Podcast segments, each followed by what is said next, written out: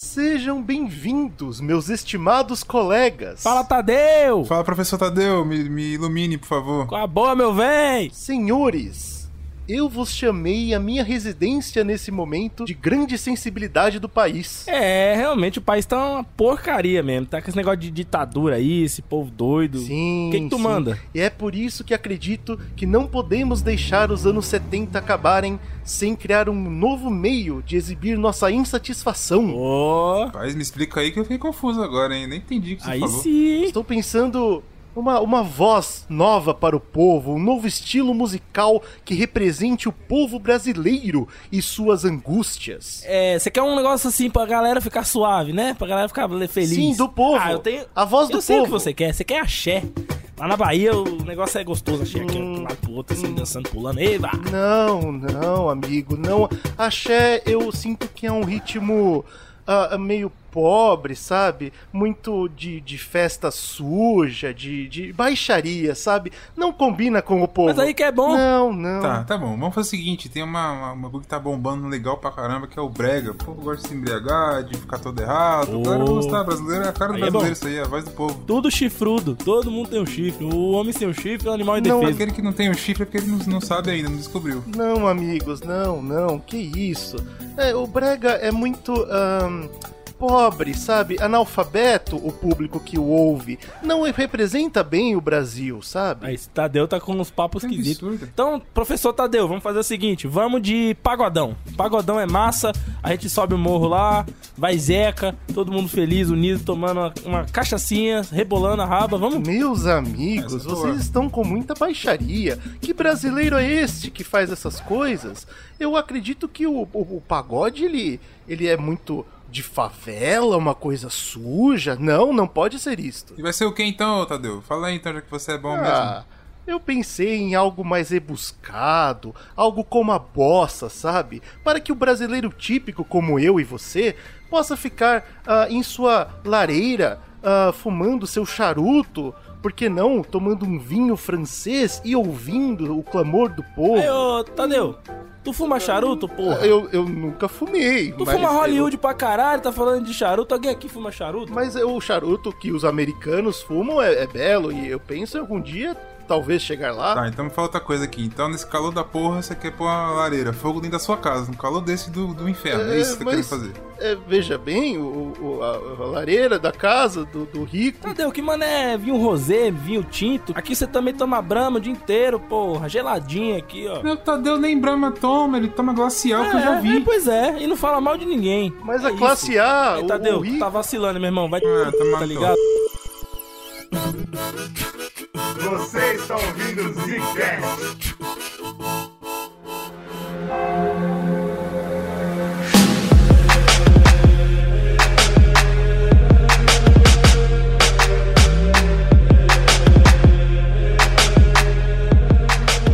Está começando mais um Zcast no bagulho. Aqui quem fala é o Bruno Berga. Aqui quem fala é Slowzinho. Meu pai, aqui quem fala é o Eugênio. Olha lá, e a ele gente- quebra a nossa vertente, cara. A gente Não, quem tá falando é o Tadeu. Não é o. Eugênio, não. É o Tadeu que eu sei. E a gente tá muito feliz, cara. Porque a gente vai gravar um podcast que foi um, um prêmio, né, mano? Pra um dos nossos ouvintes. Os nossos apoiadores, né, cara? Exato. É, nosso sonho sempre foi fazer isso, inclusive. A gente tá fazendo a primeira vez agora. Verdade. E o que acontece é que rolou um bolão do Oscar, pra quem não lembra disso. E a gente, fez, a gente fez algo especial, cara. Um dos nossos apoiadores que fez mais pontos no bolão teve a oportunidade de escolher um assunto de podcast, né, cara? Exato, E ele foi também. um teste que a gente fez, né, cara? Porque a gente quer começar a fazer isso. Dar um- alguns privilégios pros nossos apoiadores nesse sentido, né? Não só de participar das pautas, mas também de escolher temas com a gente e até ajudar a gente a fazer, né? Então, se você gosta do nosso conteúdo, quer fazer par- parte disso também, vem virar apoiador, né, cara? O link O tá aí. nosso apoiador que ganhou foi o Matheus Bonfim, cara. Ele, vocês vão ouvir a voz dele aí durante o podcast, ele também participou com áudio, mas ele principalmente participou fazendo essa pauta de um assunto que é muito mais difícil do que eu esperava. Quando ele falou música brega, eu falei, pô, vai ser tranquilo. E não foi, não foi de É um forma negócio que tá um nenhuma. pouco fora do nosso cotidiano, né? E a gente nem costuma fazer muita coisa de música aqui, né? Mas ele é um cara que estuda história Lá na Federal do Ceará, e ele participa, né, de, um, de uma linha de pesquisa, inclusive é um tema que ele quer trazer pro, pro mestrado dele futuro, que é a influência cultural e social do gênero brega, né, dentro do contexto da ditadura militar, que é uma Que coisa que a decisão. gente não fala aqui no Brasil, né, a gente não tem esse, esse contato com essa área, né, vamos dizer Bicho, assim. honestamente, antes de procurar pra essa pauta, eu nunca tinha pensado nisso. Também não, cara. E eu não sabia quanta coisa tinha. Inclusive, foi muito bom que o Matheus mandou pra gente um artigo que ele fez, muito bacana também, com bastante informação sobre a parada. Mas uma coisa meio complicada é que se você vai pesquisar sobre o assunto, e isso a gente já tá deixando claro logo, logo no começo, só tem uma literatura oficial sobre o, o Brega no Brasil, que é muito triste, que é o livro Eu Não Sou Cachorro Não, do Paulo César Araújo, PC Araújo. E infelizmente todos os trabalhos que você encontrava até vai estar citando esse trabalho. E eu, eu falo infelizmente porque é triste, né? Tem muito pouca literatura do, do negócio. E aí o livro que eu nem recomendo, porque eu não acho que é um livro tão fenomenal assim, é o único que a gente tem pra estudar. Isso é triste pra caramba. É, Uma pois é, dúvida pois agora é. que você falou, porque Paulo César, então a gente chama de PC, certo? Isso Se aí. for Paulo Carlos, Aí é um problemaço, mas felizmente é César, então tá tudo bem. então, então tá bom, né? Então foi resolvido. Legal, Graças tá bom. a Deus, Graças a Deus tá resolvido aí. É então, isso aí. frente. É foda porque assim, eu acho que uma coisa importante da nossa pesquisa e uma coisa que quando eu comecei a pesquisar eu senti muito, é um preciosismo da galera que pesquisa, inclusive do Matheus, que foi assim, pô, tem muita coisa nesse gênero que a gente não olha e talvez as letras são mais complexas do que a gente espera do brega, né? Porque quando você fala de brega, você não pensa em nada é, Rebuscado. incrível, rebuscado. Você pensa numa, numa música de bar. E, e uma coisa que eu percebi, pelo menos estudando, é que de fato ele não é um gênero complexo. Ele não tem letras, pô, escondidas, código da 20, que quando a gente estudar aqui vocês vão ficar de boca, uau, não acredito que ele falou disso. Não é isso, cara. A parada da discussão do Brega, que é muito importante, que eu acho que a gente tem que deixar claro nesse podcast, e eu espero que quando você acabar de ouvir você vai sentir isso, é que é uma parte importantíssima da cultura brasileira que a gente faz questão de marginalizar. O brasileiro Uhum. nunca teve orgulho do Brega, exceto adivinha quem? O bra- brasileiro de verdade. A galera que ouve o Brega, que faz o Brega, que é a grande parte da população que a gente não vê, que a gente não ouve. É aquele mano que tem. Você vê o cara quando ele tem. Ele, ele tem já aquele cabelo assim, meio mullet. Tá ligado? É isso. Isso, isso aí é identidade, cara. Isso aí é, é, é brabo. É Seria real. o Brega, o Brega é o blues do Brasil? Seria que Seria, então, não, porque o blues ficou gigante, né? Todo mundo ama o blues. No Ah, Brega será não. assim que é, mano? Não sei não. Ama, também. porra, ama. É, porque pô. o blues virou o rock, né? É outra Exato. coisa. É, tem todo um o brega virou o quê? O, vamos falar hoje do, do, do Tecnobrega, do Brega Nossa, Funk? Será que é, é. Ah, isso? mas eu, eu vou te falar um negócio aqui, que uma experiência, né, como a gente ia gravar hoje, aí eu fiquei trabalho ouvindo uma playlist gigante de brega, né? Coragem, coragem. brega Eu também, cara. Porra, legal. E o que eu achei incrível é, primeiro, que todo mundo conhece os bregas. Sim, todo mundo Sim, conhece. sim. Todo mundo cantou e ficou muito animado, muito divertido. E a segunda coisa que eu descobri é que depois que acabou, acabou os bregas, foi tocando músicas atuais, tá ligado? Tipo sertanejo, universitário, coisas desse Boa. sentido. Já assim. foi linkando, né, o algoritmo. E a parada é que quando você para pra, pra se tocar, é a mesma coisa. Olha aí, que loucura. É tipo, é a mesma ideia, tá ligado? É a mesma ideia, que é tipo você fazer uma música divertida pra festa, assim, pra, tá ligado? Tipo, vou fazer um churrasco e tomar uma cerveja, ouvir uma música agradável, uma música de corno, aquela. Entendeu? Então, é, então, acho que é aí que você tem que, que tem que atenção no que você falou. Você falou é, festa, mas aí a gente coloca a festa o quê? Nossa solidão na festa, não, entendeu? tem dois tipos de festa. Nosso chifre. Tem as festas dos jovens, que é uma festa que toca o quê? Sei lá, axé, não sei o que que toca a festa dos jovens em dia. Eu não sei muito bem como é que é, mas Meu tem Deus, o Brunão tá preso nos anos 80. Axé, ninguém mais isso não, cara. Funk. Me deixa, cara, tá bom. Porra. Enfim, que seja. Aí tem É. a música dos jovens e tem o, o velho. Quando, quando a gente vai fazer um rolê, por exemplo, a gente não quer ouvir isso. A gente Exato. fazer Por que que a churrasco, gente ouviu tomar um cerveja. Letícia? Eu vi um Letícia. Por que, que ele fugiu? exatamente. Por que, que ela fugiu com o mototaxista? É isso que eu quero saber. E o que você tá falando? quero Como é sentir essa música de dor, corno, cara. A gente tá ouvindo, cantando se divertindo com isso, entendeu? É verdade. A, o- a parada do, do brega, desse sofrimento, né, que traz, que, que a gente se sente confortável, um sofrendo com o outro, e arrastando o chifre no chão, coisa mais incrível. Mas ela traz esse também, esse contexto social, né, cara? De muitas vezes você Sim. se identificar e falar, porra, sofrimento desse cara, seja amoroso, seja financeiro, seja de aceitação própria, sei lá, enfim. Normalmente uma é os parada que eu três me mesmo. identifico. É, eu tô, tô botando os tópicos que eu mais escuto. Mas, tipo, é uma parada que o povão se identifica, né, cara? A gente tem que trabalhar pra sobreviver e viver com as nossas angústias. E é isso, cara. E os malucos estão cantando sobre isso, E tá ligado? pesquisando isso e ouvindo isso, eu, eu fiquei muito. Tomei uma porrada na cara, tá ligado? Porque eu acho que todo mundo tem na família o tio ou o avô que bota o, o, o bregão lá alto é, pra eu ia tocar. falar sobre isso, cara. E fala, pô, ouve, né? E, e- e isso é uma coisa muito importante que eu acho que vocês têm que prestar atenção. Quando o velho ouve essa música, ele sempre fala, ei, ei, presta atenção na letra. Ele É. quer que todo mundo preste atenção. E na Porque- sequência já vem a sede de uísque, na é, sequência. é, é claro, né? Olha Ele- essa letra, ele já lembra do iscão lá da, da boate. Ele fala, "Ei, porra. Então, cara, isso rola porque as músicas são sinceras, cara. Elas estão contando É. uma realidade que essas pessoas viveram. Pessoas que eram da, do interior ou que agora vieram pra, pra capital e não estão se encaixando muito bem e tal. Descreve de uma forma que eles não conseguem descrever. E aí vem a música e conta exatamente o que eles sentem, as angústias que eles sentem. De uma maneira e eles falam, "Pô, simples, ouve né, essa cara? merda, ouve isso porque essa é minha história. Justamente essa crítica que você tava falando do, do MPB, né? Que é um bagulho É? que o MPB às vezes é muito rebuscado, então quando você fala, Chico Buarque fala cálice, É, aí você, você pensa num, né, de vinho tinto, você fala, é um copo, o que que tá falando? Você tá é falando- boca, pra calar a boca, o que tá acontecendo? Ele tá, né, fazendo uma música rebuscada e tal, e às vezes não conecta, né? E, e quando vem o maluco e fala, eu não sou cachorro não pra ser humilhado desse jeito, o cara, pô, entendi, porque é isso aí, porra. É isso, cara. e é só isso que eles querem que a gente faça. A gente, eu digo, a, no- a nova geração, a galera que não respeita o brega, eles só querem que a gente ouça e reflita uma realidade que eles passaram, versos chorados, melodia melancólica, e que a gente sinta um pouquinho do que eles passaram, cara. É muito Como diz- louco. será que as crianças dos anos 2000, 2000 e pouco pra frente, eles vão, Ah. quando tiver velho lá, tá triste, tá falando, minha vida foi jogada fora, sou um merda. e aí quiser essa nostalgia da música, que lembrava a época deles, vão ouvir músicas do TikTok? É isso que você tá me falando? É exatamente isso que eu tô Eu falo, falando. E, presta aí, atenção na letra, vai e ser a- pra garota. e a juventude- garoto. e a juventude dos 3 mil lá vão falar, ah, essa é uma porra, Olha é aqui, música queimou ruim. 12 mola. Presta atenção. Mano, um bagulho louco é assim, como isso é presente na família brasileira das antigas. Pós-ditadura, vai, vamos botar assim, ou até durante a ditadura, né? O meu avô, por exemplo, era um cara... Que tinha 12 molas. Não, não tinha 12 molas, tinha 12 balas de revólver. E gostava de um bregão, cara. Claro. É todos eles, né, cara? E pra você ter ideia, essa história é muito louca, cara, porque meu avô teve vários filhos, né? Acho que foram seis homens. Que ele sabe. É, vão essa- que ele sabe. A família do Slow tem um problema sério porque o que, que ele sabe é uma frase importante da família do Slow. Minha família lá na Bahia é muito grande e tal. E esse meu avô, ele tem uma história muito louca, porque o- quando ele teve o primeiro filho, ele não fazia ideia do nome que ele queria dar pro filho. Aí o patrão dele, na época, escolheu o nome. Falou, ó, então você não sabe, eu vou dar. Aí ele falou, escolheu, Walter, é o nome do seu filho. Ele falou, tá bom. Incrível. Aí minha Show avó falou, legal, né? Porra, bacana, é isso aí. Aí a partir do segundo filho, que esse é o meu pai, ele falou, eu quero pôr o nome desse meu filho de Tabajara. Caralho, mas isso aí, seu avô também, ele foi pro cacete. Pô, Walter é muito Eu que normal. vou escolher, eu sou livre. E eu quero Tabajara. Eu sou E, mano, proletário, tô cansado do patrão, não vai mandar mais em mim. A minha avó surtou, né, bicho? Falou que porra que é essa? E aparentemente, Tabajara era um cara da região que cantava brega, mano. Alguma coisa assim, tá Olha ligado? aí, E ele queria rapaz. homenagear o brother. Tabajara é um nome de índio, né, mano? Se você for Sim, ver. total. Mas, tipo, depois eu fui dar uma cavucada nessa história, na família, pelo que eu entendi é isso. E a minha avó, o que, que ela teve que fazer? Ela falou, porra, vou ter que ludibriar o velho, porque o velho tá muito louco, ele vai botar o nome do filho Tabajara. Aí ele foi e falou assim, então eu vou botar um nome num um papelzinho, com o nome que eu quero, você coloca o seu, e aí a gente sorteia essa porra. Caralho, mas Só sua que- avó tava à frente do seu tempo também. hein? É, Mas que avô minha tava sóbrio nessa, nessa brincadeira? Óbvio que não, né, amigão? Meu Pô, mas é amigo. óbvio que não. Eu, Ah, só tava- entendi, entendi. Eu não tava só. Não, tava não, viu? Aí minha avó falou assim, porra, vou, vou manipular o sorteio, né? Assim como é feito na Mega Sena, tipo isso, tá Claro, ligado? mesma Que coisa. isso?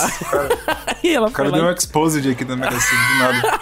aí ela foi ter, ele tirou e, e deu o nome do meu pai, outro nome, Luiz, né? Foda-se. Aí beleza. mas nada a ver com nada também. Eu acho É, legal. não, É o era- ela pô. quis, tá ligado? Cada um meu avô aceitou bagulho. porque foi um sorteio digno, correto. Da- mano, daí pra frente, todos os filhos homens que meu avô teve, ele queria pôr Tabajara. Todos, todos. E aí Mas a você minha tem avó... um tio que tem nome de, de brega, né? Que é o, Então. o Dick. É, O próximo tio da, da lista, do- ele, a minha avó conseguiu fazer ele mudar o nome pra de Tabajara e ele falou: então eu quero Valdic de Valdic Soriano. É isso aí, faz sentido pra caramba. É lógico o povo querer fazer essas homenagens, porque no fundo as músicas que eles estão recebendo são homenagens a eles, né? exato, exato, mano. Então aí- é só uma troca que você tá fazendo. É, aí a analogia por hoje em dia é você ver as- os pais dando o nome das, dos filhos de, sei lá, Calice, né? Pois é, é. Que é a mesma isso? coisa. Entendi. Nossa, tá É falando que é uma coisa, coisa, vão aceitar, né? Sem Tá me bom. mude. E aí, mano, ficou nessa. Ele ficou tentando colocar nome de, de cantor. E minha avó tentando colocar nome bíblico. Tanto, tanto é que tem um tio meu chamado Zaqueu, tá ligado? Então, é uma Meu guerra. Foi uma guerra, mano, na família, entre eles dois pra conseguir dar nome pros filhos com os, com os nomes tudo maluco. Ou Olha, cantor de brega, ou nome bíblico, tá ligado? Foi uma doideira. Aí o seu ficou slow, olha aí. Pra vocês verem, né? Novos tempos.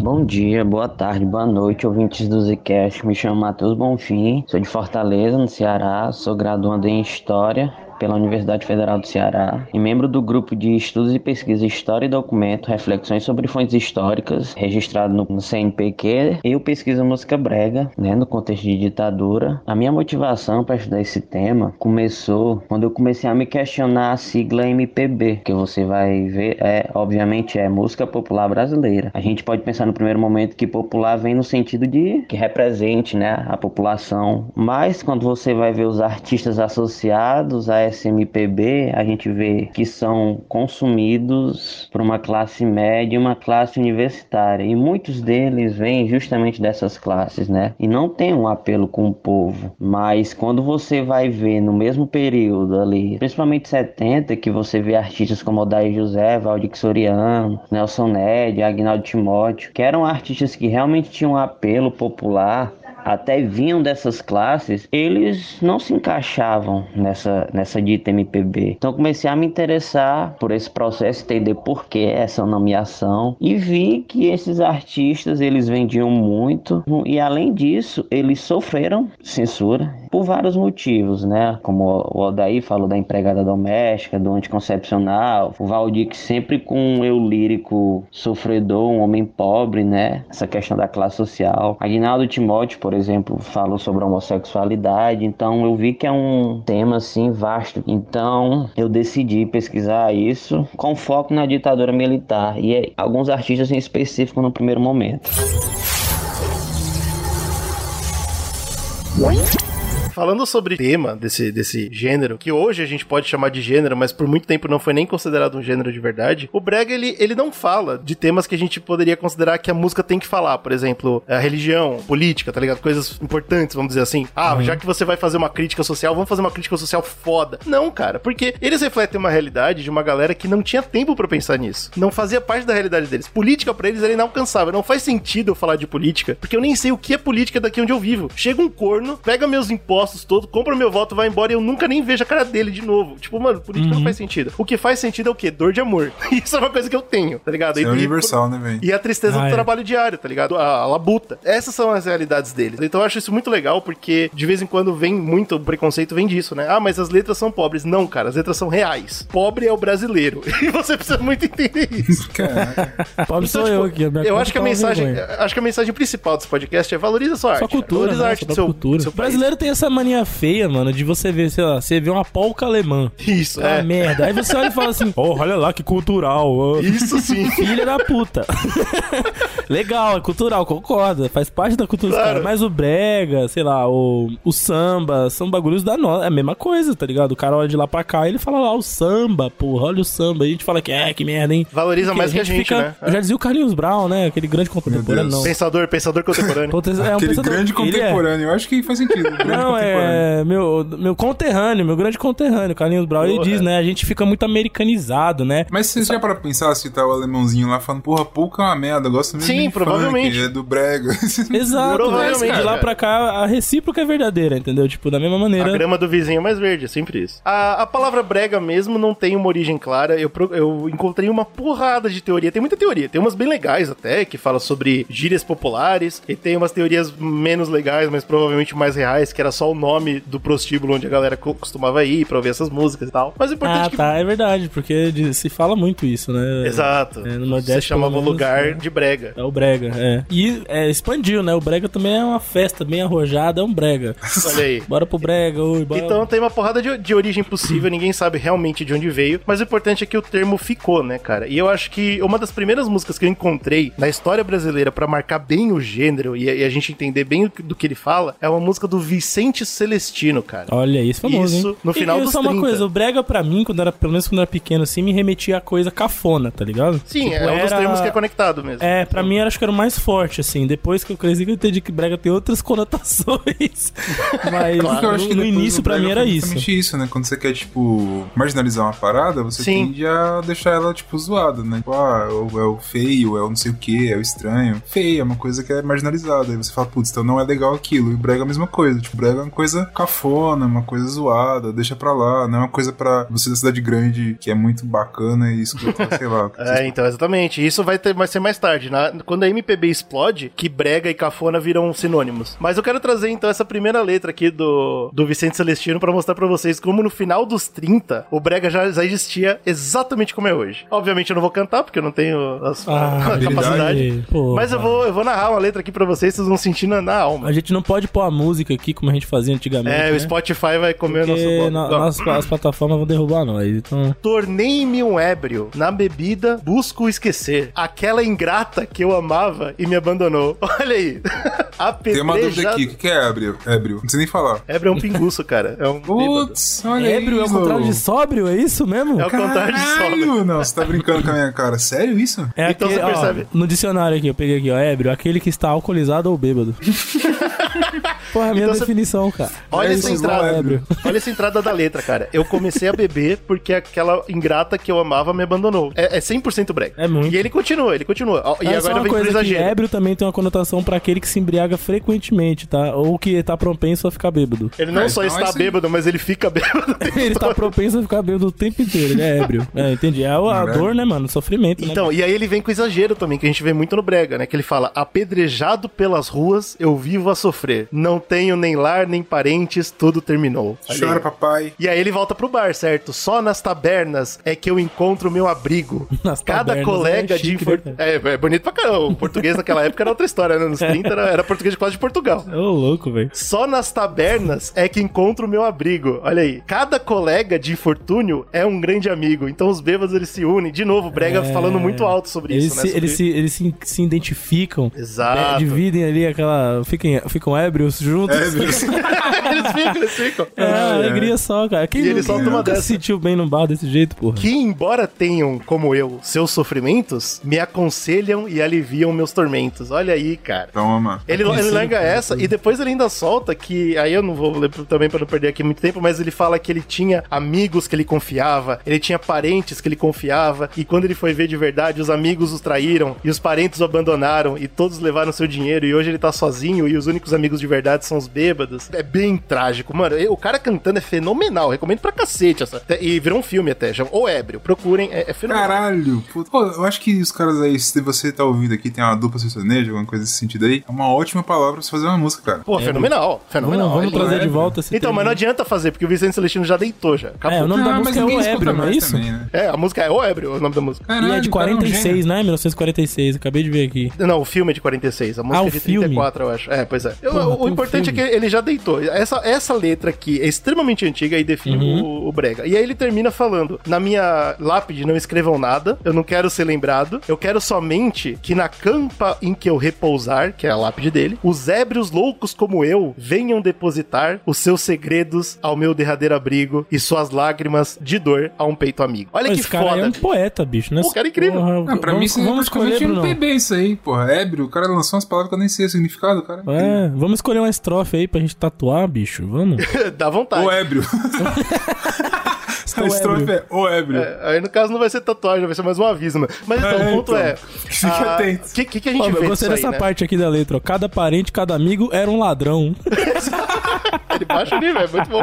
Então, o que, que é a parada que a gente vê aí, né? Primeiro, letras românticas e exagero. E isso é uma coisa que vai sempre estar no, no brega. E Exagero, exagero pra você. Às vezes a vida do cara é assim mesmo. é. Pode ser, Dessa pode vez ser. ele não bebia mesmo, todo dia estava ébrio. E ele tem É possível, essa parada é do tema social, né? Da dor do povo, de tipo, pô, tô na rua, ninguém me, ninguém me dá valor. Tipo, eu sou, eu sou uma pessoa que foi abandonada pela É sociedade. Muito Meus amigos também. abandonaram, minha família, meus, meus grandes amores. Isso, é, isso por um lado eu tô falando. a turma do bar, né? Que me entende, que também tá na Exato. mesma merda que eu lá. E por um lado eu tô falando de tema, mas por outro lado, falando do estilo, o que você vê quando ele tá tocando no, no filme, inclusive dá pra você ver, é só aquilo, violão e acompanhamento, tá ligado? É sempre, sempre ele foi muito construído em cima de voz e violão. Um cara com violão e uma dor muito forte no peito. e ele faz um brega. E é claro que mais tarde o brega vai abraçar não só o violão de acompanhamento ou outros instrumentos, mas o tecladinho, né? Aí quando Tecladinho chega é aí, aí quando chega o tecladinho, aí o brega domina. Legal, aí o brega vai embora. Então isso que eu ia falar, a evolução ela foi indo no sentido do caminho dançante também, né? Sim, sim. O brega antes eh, você, tipo, sentava e sofria. Chorava. É, é isso. E depois você sentava. Não, você sentava não. Depois você levantava, né? E, e dançava. E chorava. Dançava. Sofrendo. É isso. isso aí. Agora você, Com a garrafa, você né? Dançar com a sofre, garrafa. sofre dançando, e foda-se. Quem nunca dançou com a garrafa aqui? Ou com o copo, pelo menos. Bom, Ah, isso daí é impossível, né? Eu sei que isso. Em 60, agora a gente vai começar uma viagem pelo tempo, né, pra chegar hoje em dia. Em 60, o Orlando Dias, ele, ele realmente abre o, o brega pro, pro Brasil inteiro, né? E ele se torna o primeiro e, na minha opinião, diferente da, opinião do Matheus aí, que inclusive participou muito da pauta, o Orlando Dias se torna o rei do brega. Pera, pera aí, quem acha que ele é o rei do brega? Eu acho. O Matheus já acha que é o Valdic. E tem gente que acha que é o Reginaldo Rossi. É, Tem uma briga incrível. Ah, é verdade. Mas aí você Ah, mas falou os pode ser três um grandes... triunvirato, né? Triunvirato. Pode ser outro mirado. Você falou os três grandes aí, né? Os, os- os imperadores feudais aí do. Imperadores feudais. Mas então, vem, o- vem o Orlando Dias, cara, e ele, ele lança sucessos inúmeros. Mas um dos sucessos que ele lança, que é Tem o Ciúme de Tudo, eu peguei em especial pra falar sobre ele, não por causa da letra, eu nem vou falar aqui, mas é porque mais tarde Bruno e Marrone, que são dois artistas sertanejos enormes, né, do E, Brasil, e porra. o, o- E trouxeram muita gravação de brega, velho. Tem muita Então, e eles- eles regravam. ele, ele é bastante ébrio, né? Também tem essa, É, essa ele- ele conexão gosta. forte também, é verdade. Assim, se você quer entender o que é um ébrio, você tem que ver um vídeo do Bruno e Marrone. Bruno e Marrone fazendo uma live que o Bruno tá tão embriagado que O não consegue- Marrone, o Marrone tá no sertanejo, mas o Bruno tá no brega. Tá no Tá no brega, ébrio, total. tá Ele ébrio. tá ébrio total, ele fica travado. Aí o Marrone tá fazendo um mau discurso. E ele é assim, seu guarda! Seu guarda, eu não sou vagabundo. E o pau É lindo, logo cara. É lindo. E pra você ter uma Ah, noção, mano, eu tô porra. falando de 30, tá? E agora eu tô evoluindo pra 60 e tal. Mas só pra mostrar como essa cultura tá enraizada no Brasil, mano. Isso, ó, é muito antes de qualquer outra coisa ter nascido. Mas vamos que vamos. Aí, é claro, né? Começou a difundir. Como eu comentei, Bruno e Marrone estão regravando. Por quê? Porque o Brega começou a evoluir. Ele começou a criar outras saídas. Ele foi pro sertanejo, ele foi pro bolero, ele foi mais tarde, vai até ter parte MPB e tal. Então o Brega ele foi quebrando tanto que cada vez mais vai sendo difícil você determinar, ah, esse som aqui é Brega. Só puramente brega, né? Tipo, tem influências, né? É, conforme ele evolui pra deixar de ter uma cara clara, ele também vai evoluindo pra ser cada vez mais fácil de xingar, entendeu? E se tornar uma coisa mais ainda marginalizada, porque é, você nem sabe o que, que é então, mas isso aí vem muito do, do fato de ficar famoso, Sim, né? com certeza. Tudo que ganha as massas, aí a gente começa a, a- Sei lá, mano. Sai do nicho, tá ligado? Eu, eu, acho- eu acho que é isso, tá ligado? Sai do nicho e aí vira popular. Aí quando vira popular, a gente tende a, a achar que é menos. me- é, como é que eu posso dizer? É inferior? Não sei. Pode ser, mas Perde aí você falou de lá. popular. Você falou de popular, a gente traz MPB com tudo, cara. Lá depois de 64, quando a MPB realmente nasce, ela nasce de um, de um movimento principal bossa nova, né? Tipo, ele, ele puxa muito da bossa. Só que olha que curioso, quando sai o MPB, a primeira temática que ele aborda mesmo são sociais, nacionalistas, com letras românticas e dor do povo. Então, tipo, ele tirou, pelo menos a letra, muito do É brega. algo ali que remete ao brega, né? Que vem posterior. Né? Só que ele não respeitava o brega no sentido de, ah, a música não é rebuscada, tá ligado? Isso é uma vergonha muito grande, eu acho, porque a gente comentou do, do primeiro motivo de Roma ter quebrado é porque o povo não é capaz de se entender como povo. Então, mas é, rolava vê- essa fita, então? Tipo, eu nu- nunca vi sobre. Rolava esse negócio da vertente MPB, achar o brega inferior, alguma coisa assim? Meu amigo, MPB foi o que marginalizou o brega. E agora eu vou explicar por quê. Você Ô, vai ficar, louco, bicho. você vai ficar chateadíssimo. isso? É que a patativa foi famosa nas décadas de 20, 30, 40 até 1950. Na voz de Vicente Celestino. Foi um dos maiores ídolos do Brasil na década de 20, 30 e 40. Foi o primeiro a gravar em acetato, porque, aqui- porque não existia ainda o microfone elétrico ou a parte elétrica da gravação. A coisa era mecânica, era no gramofone. E botava o disco virgem, você tinha que gravar pelo poder da voz. Orlando Silva não gravava. Orlando Silva só foi gravar quando veio o microfone eletrônico. E o Vicente Celestino gravou músicas fantásticas das décadas de 20 e 30, além do filme O Ébrio, que fascinou o Brasil nesse tempo, fechou o cinema de todas as cidades brasileiras. Enquanto o Brega tinha os artistas, eles se vestiam mal, eles falavam palavras de baixo. Não era baixo calão, né? Mas assim, não eram palavras rebuscadas e tal. Você tinha o MPB que se vestia bem, que usava um vocabulário incrível, que enfrentava de frente a censura. Isso é uma coisa extremamente importante. A gente fala que hoje o MPB foi o, o movimento que mais enfrentou a censura eh, no Brasil. Aham. Enquanto o Brega já estava enfrentando a censura muito tempo antes. É Verdade. claro que com nenhum caso fenomenal, assim. Tem uns casos até bobos, por exemplo. Uma música que era Torturado de Amor não podia sair, porque tava escrito tortura. Mas não Ah, tinha nada a ver com a é. porra do movimento político de porra nenhuma. É, mas aí Só tava- era o, o tal do censor, né, cara? Essa é uma coisa que eu não entendo. Qual que é do cara? emprego, ele tem que ser tipo, foda. novilíngua, vamos tirar a tortura do, do, É, né, sei do lá, dicionário, eu- porque o cara não sabe o que, que é. Quando a gente fizer com ele, ele fica, o que tá acontecendo comigo? Exato. É essa? E aí ele não sabe nem dizer o que aconteceu com ele, porque ele não sabe nem que palavra é essa. E aí vai. É, é bem besta isso, né? Mas o que eu acho importante disso é porque, como a gente olha pelos olhos da história, pra cultura brasileira, e a gente vê que MPB, aí eu vou usar um termo que eu odeio profundamente, entre aspas, tava militando certo, entendeu? A gente olha pra MPB como, olha, eles lutaram. E aí, óbvio, o Brega cai ainda mais pra margem, né? Pô, o cara nem fizeram nada, nem estavam importando com isso. Pô, o Brega tava falando dor do povo há muito tempo antes. É que, é, tem uns cara do Brega, né, mas aí eu não vou É, generalizar. não, calma, é, não, fica tranquilo. Tem uns caras cara que não pior. colaboraram mesmo, né, também, com essa Não, mas porra. até MPB também, né, cara? Sempre Mas- tem um filho da puta.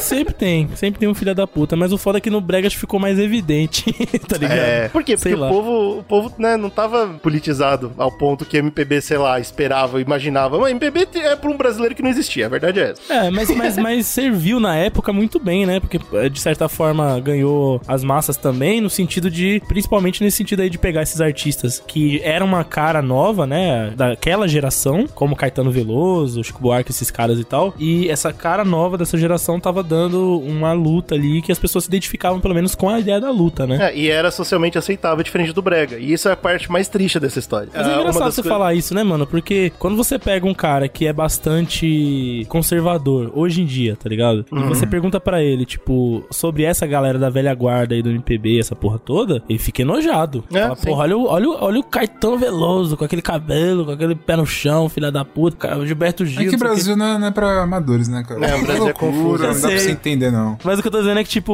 o, o MPB ele também teve pra, pra camada da social mais, mais conservadora uma marginalização, assim, como uma coisa, tipo, olha, coisa de comuna, coisa de Então, antinacionalista e tal. E aí, é isso que eu tô discutindo, cara. Como a própria esquerda, que era pra quem era pra gostar, ela se dividia. A esquerda que gostava de brega não era gente, era pobre, sujo. E Não, mas a eu vou esquerda- fazer aqui, Ah, vou então fazer é um a esquerda aqui que caviar, é a isso? A triste. esquerda caviar, exatamente. A gente Ah, pode linkar hoje em dia, por exemplo, um funk, sei lá. Então, o aí que funk tá. hoje em dia, mas por quê? Eu acho que ele é vinculado com um estereótipo, tá ligado? Você fala, pô, se o cara escuta funk, ele é marginal, ele é safado, Sim. bandido. Eu acho que o Brega tinha um pouco disso. Tipo, o cara tá ouvindo o Brega, ele tá. Ele é não tá cachaceiro, na- É, o cachaceiro corno. safado. tá, tá Então, lá aí- no puteiro, comendo Ah, prostitutas. foda, é. O meu problema nessa discussão é que, assim, eu enx- eu enxergo em 70, o cara que é cachaceiro e tá no prostíbulo, ele não tem muita capacidade de entender o que tá acontecendo na política porque falta informação. 70 era foda, não tinha, não tinha internet. Porra, agora, hoje em dia, o, por exemplo, um artista não se posicionar politicamente, aí eu acho um problema. Aí eu acho que o cara tá fazendo errado, o que lá naquela época eles estavam falando do brega, agora eu acho que vale. Aham. Porque hoje todo mundo tem acesso. Não, é, claro. É claro Só que, não é todo existe mundo a- que tem, mas... É que dentro da vertente musical, o posicionamento político varia muito, né? Por exemplo, o Bruno deu o exemplo do funk aí. O funk, se ele for falar sobre a política dentro do funk, tá ligado? Não, não, não conecta Mas de jeito deveria. nenhum. Todo funk deveria Então, abrir mas fora Bolsonaro, todos. Então, mas isso é uma Não coisa. A outra coisa é você colocar na letra, entendeu? Porque, a- a- de qualquer forma, é um movimento anti-conservadorismo, com certeza, certo? É, bem que Mas, que tipo, fosse, viu? é, inclusive, os caras falam que. Tem muita gente que critica no sentido de passar coisas, mensagens negativas, né? No sentido de drogas, hipersexualização, esse tipo de coisa. E, e, de fato acontece nas letras, né? Mas você tem que pensar que aquilo é um reflexo daquela galera, da onde eles vêm, do que eles É, vivem então. e do que eles enxergam como mundo, tá ligado? Eu acho engraçado o conservadorismo olhar pra algum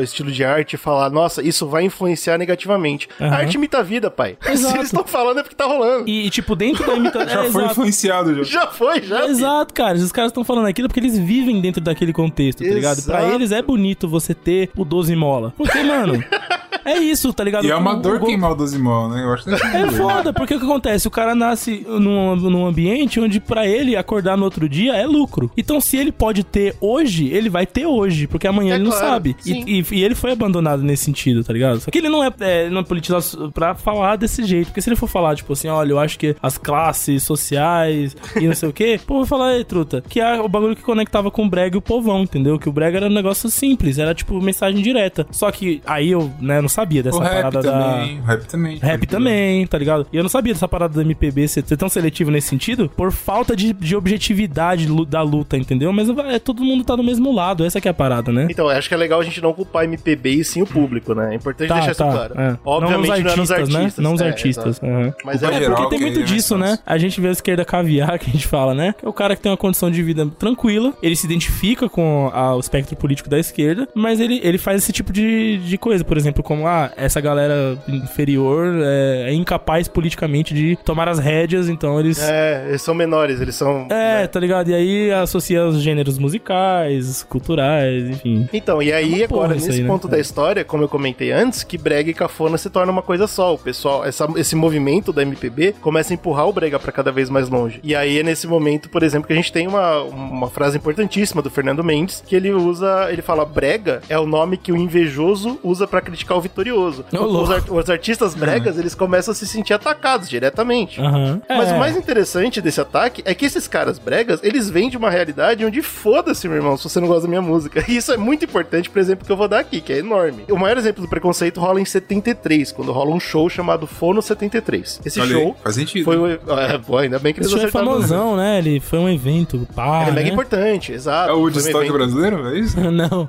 não. bem menor, bem menor e bem menos sujo. Ah, foi um evento de uma gravadora chamada Phonogram, que pouca gente conhece, hoje em dia chama gravadora Universal, será que você já ouviu falar?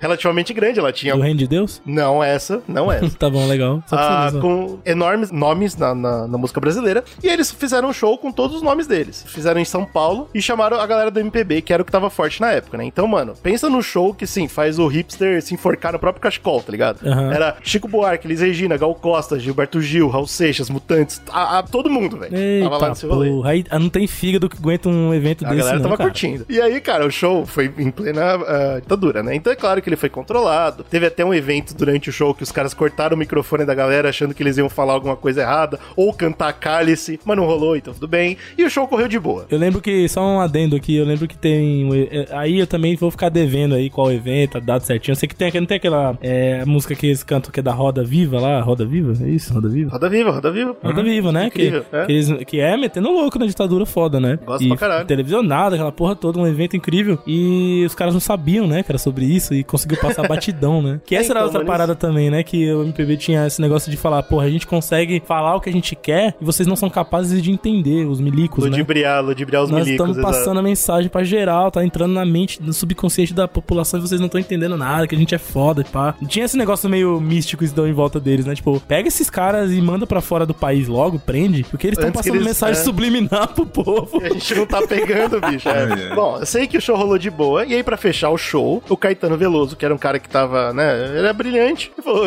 eu, eu que sou homem brilhante, tive uma brilhante ideia. Eu vou trazer aqui um som novo pra galera. Olha, sabe, bicho. Esse pessoal, esse pessoal tá querendo saber, o pessoal tá querendo gostar de música nova. O Caetano Veloso tem essa parada. Só uma coisa que eu falar do Caetano, que o Caetano é outro grande conterrâneo meu aí. O Caetano, ele é ele, ele tem uma propriedade é, em relação a, a esse lance de, tipo, a- abrir o leque, né? Sim, musical sim, sim. brasileiro, muito grande. Tanto é que, tipo, uma vez ele foi na entrevista na MTV, que ele tava puto lá já com a MTV.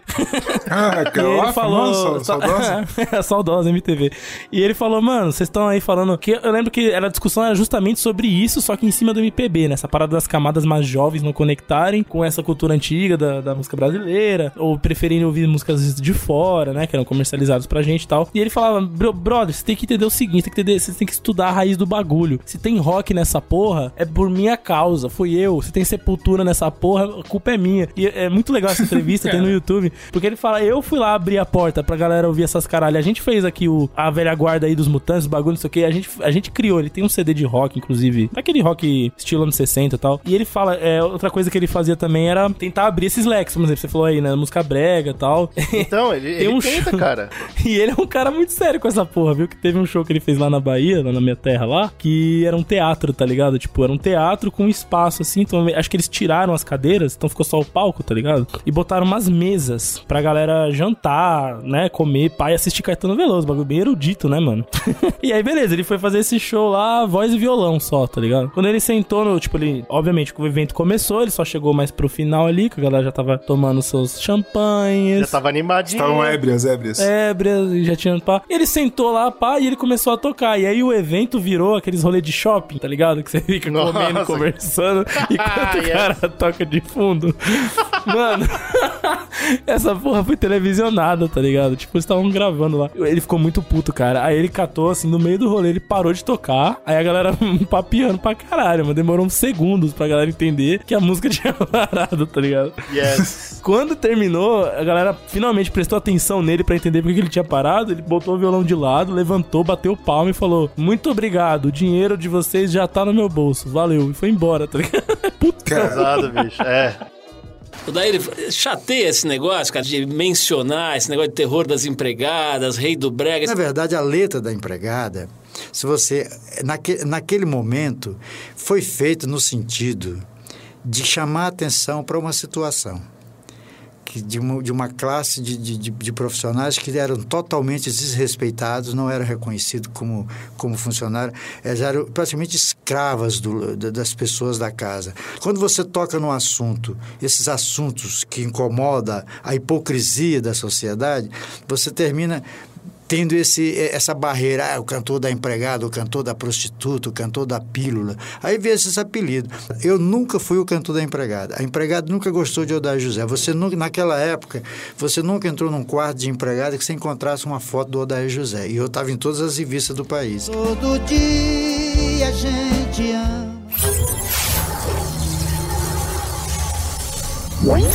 Desses artistas, o meu favorito e sem dúvida o mais inventivo é o Odair José, né? O terror das empregadas, o Bob Dylan da Central do Brasil, ou o cantor da Pílula. Ele teve várias alcunhas no decorrer de sua carreira. Ele, ele é um goiano, né? Entre os 17 e 18 anos, ele resolveu fugir para o Rio de Janeiro para tentar a carreira de músico. Mas chegou lá e ele viu que a realidade é diferente. Morou na rua por um tempo, começou a tocar na noite, né? Nos inferninhos, lá nos cabarés no Rio de Janeiro. Então ele teve contato com prostitutas, por exemplo. Daí você vê da onde veio a inspiração para ele fazer Eu Vou Tirar Você Desse Lugar. Até que ele conseguiu um contrato, né? Com a, com a CBS, que era uma das grandes gravadoras da época, né? E estourou. Em 1971, pela CBS, né? Ele lança um LP chamado Meu Grande Amor. E uma das faixas é Vou Morar Com Ela. E a letra é a seguinte. O meu amor foi aumentando, cresceu demais e uma hora por dia já não resolve mais. Aí continua. Não suporto mais viver longe dela, não aguento mais, eu vou morar com ela. Minha família pensa até que eu enlouqueci, que eu enlouqueci, mas agora eu sei que mais nada adianta. Estou muito na dela e por mais que me esforce eu não vivo sem ela. E continua. Não suporto mais viver longe dela, não aguento mais, eu vou morar com ela. Pode ser uma letra simples, mas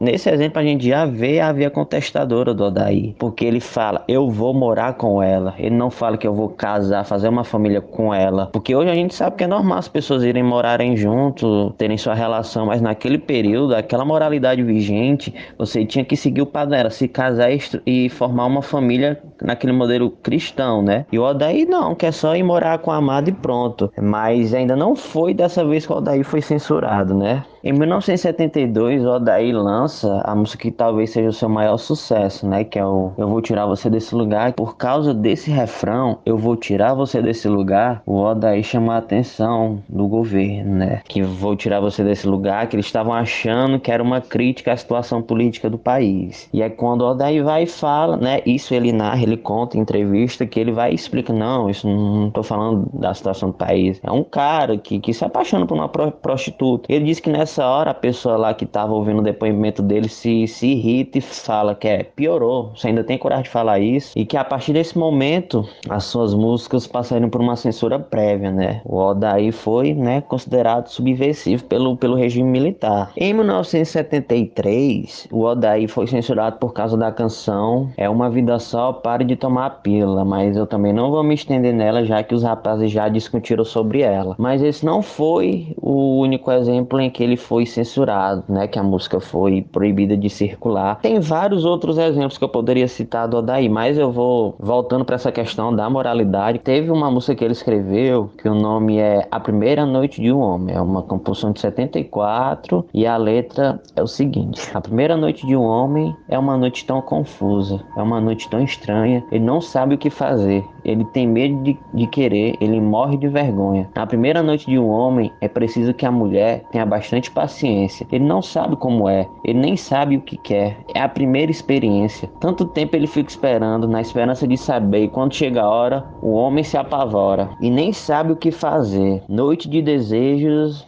Noite de mil beijos, momentos que eu também vivi. A primeira noite, meu primeiro amor, eu nunca esqueci. Foi com você, meu bem, que tudo isso eu aprendi. Meu desejo era tanto que eu nem sabia por onde começar. E meu corpo esquentava, eu tremia, eu não conseguia nem falar. Enfim, é, a música foi, foi classificada como imprópria para o público jovem, né? Que seria uma má influência, né? Por tratar por um assunto tão delicado de maneira considerada explícita, né? É como a gente tem acesso a um documento do DCDP, né? Ele não sugere que seja liberado por causa desse tema delicado. Só que o Odair, ele aceitou, né? Mas ele alterou a letra e depois renomeou a música para Noite de Desejos e alguns meses depois ele conseguiu lançar a música que a letra ficou assim. A primeira vez que eu te amei, eu sinceramente não pensei ficasse tão apaixonado. Eu não queria me prender, eu só tentava esquecer um romance do passado. E foi então que aconteceu. Mais uma vez o amor nasceu. Eu tinha medo e não queria, mas meu desejo foi maior. E eu andava sempre só. Fiz de você minha alegria. Noite de desejos, noite de mil beijos. Momentos que eu também vivi. Foi naquela noite a primeira vez e eu nunca esqueci. Enfim, ele meio que repete o resto como eu já tinha lido da primeira versão. Mas você vê que ele só alterou alguns detalhes e o nome e conseguiu passar pela censura, né? Mas foi um cara que apesar de tudo isso ele sempre questionou a moralidade vigente, sempre foi um questionador e continua até hoje, né? Lançando música sobre isso. E é um cara que merece bastante respeito e entrar no nosso panteão, né? De artistas, como tantos outros.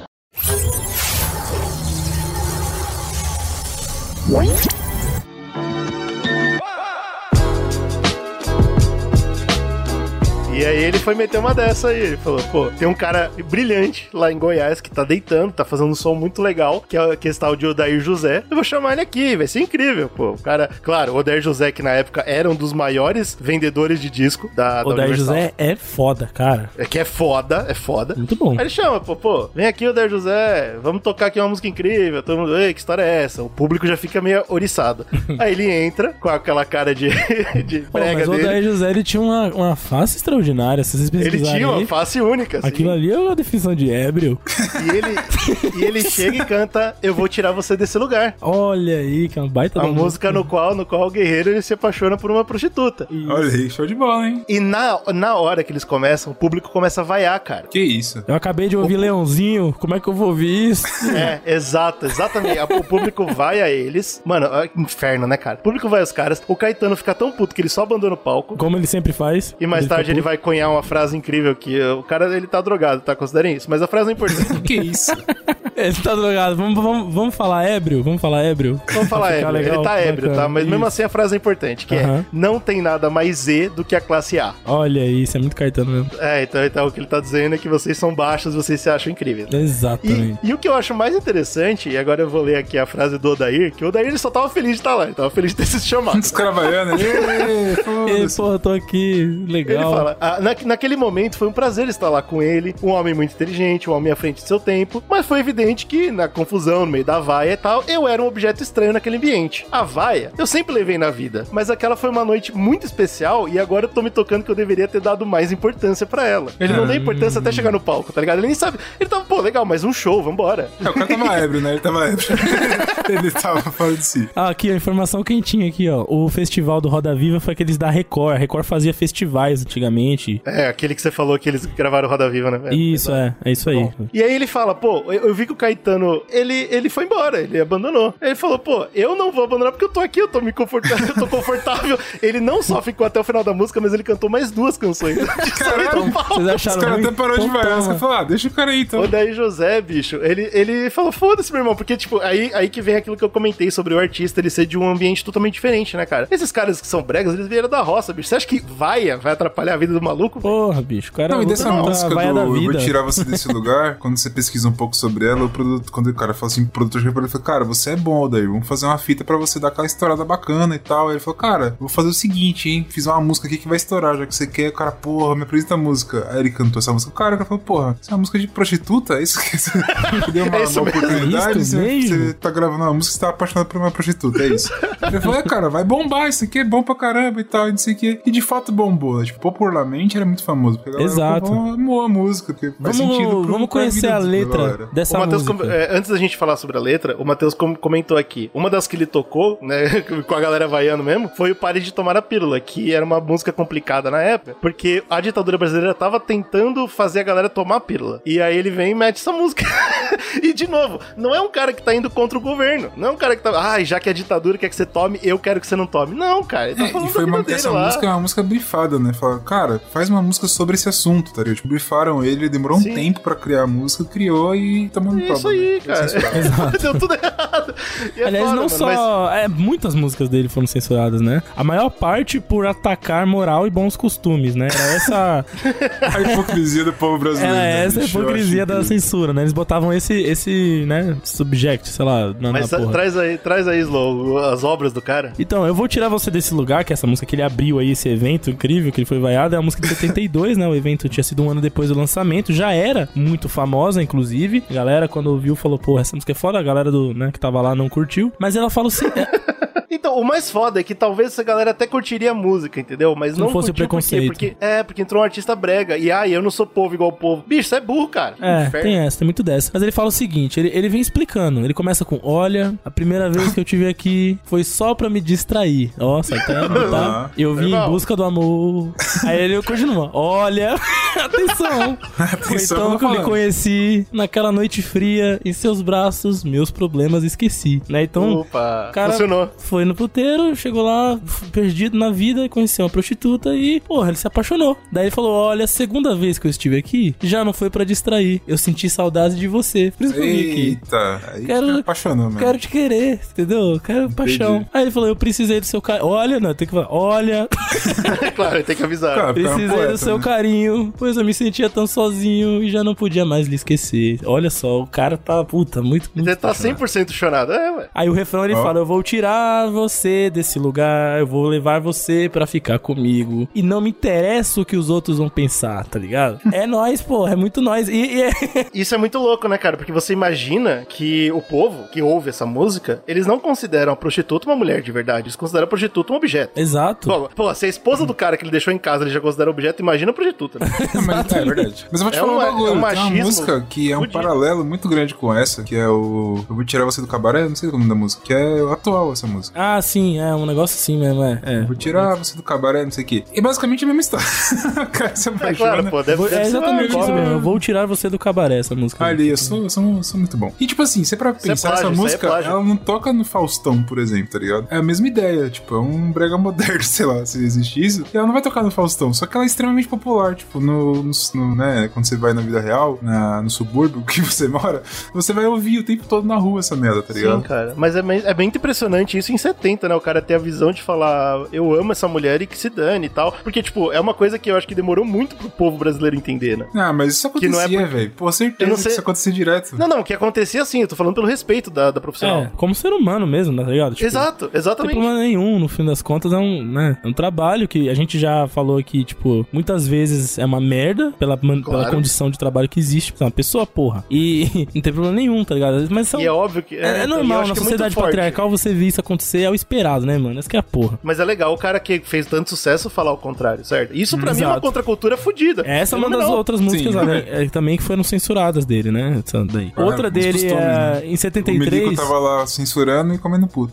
É, e, e tratando elas batendo em mulher e achando ruim o cara que, que apaixonou e quer cuidar da mulher independente do passado dela. Porra! É, de fuder. Outra dele famosa, que também destoa nesse sentido, é de 73, que chama Deixa essa vergonha de lado, né? Que ele, é, agora ele tá falando de uma empregada doméstica, né? Que é outra classe, vamos dizer assim, tra trabalho que também é muito marginalizada no sentido, é, nesse sentido, assim, de você criar glamour ou idealizações, Sim. né? Uhum. Até mesmo pela esquerda caviar também. Verdade. Sim, verdade. Né? Até, a gente tem essa cultura no Brasil de manter, né, o quartinho do empregado, né, mano? Aquele bagulho É. de senzala e casa grande, não tem É essa porra? Total, total. Então, e aí ele fala nessa letra que é o seguinte: Eu já sei que essa casa onde você diz morar, onde todo dia no portão eu venho lhe esperar, não é a sua casa. Eu já sei que o seu quarto fica lá no fundo. E se você pudesse fugir desse mundo e nunca mais voltar. Eu já sei que esse garoto que você leva pra brincar e que todo dia na escola você vai buscar, não é o seu irmão. Ele é filho dessa gente importante e às vezes também é seu por um instante, apenas dentro do seu coração. Caralho, meu irmão. Pô, Deixa essa vergonha de poesia, lado. prosa poesia. Pô,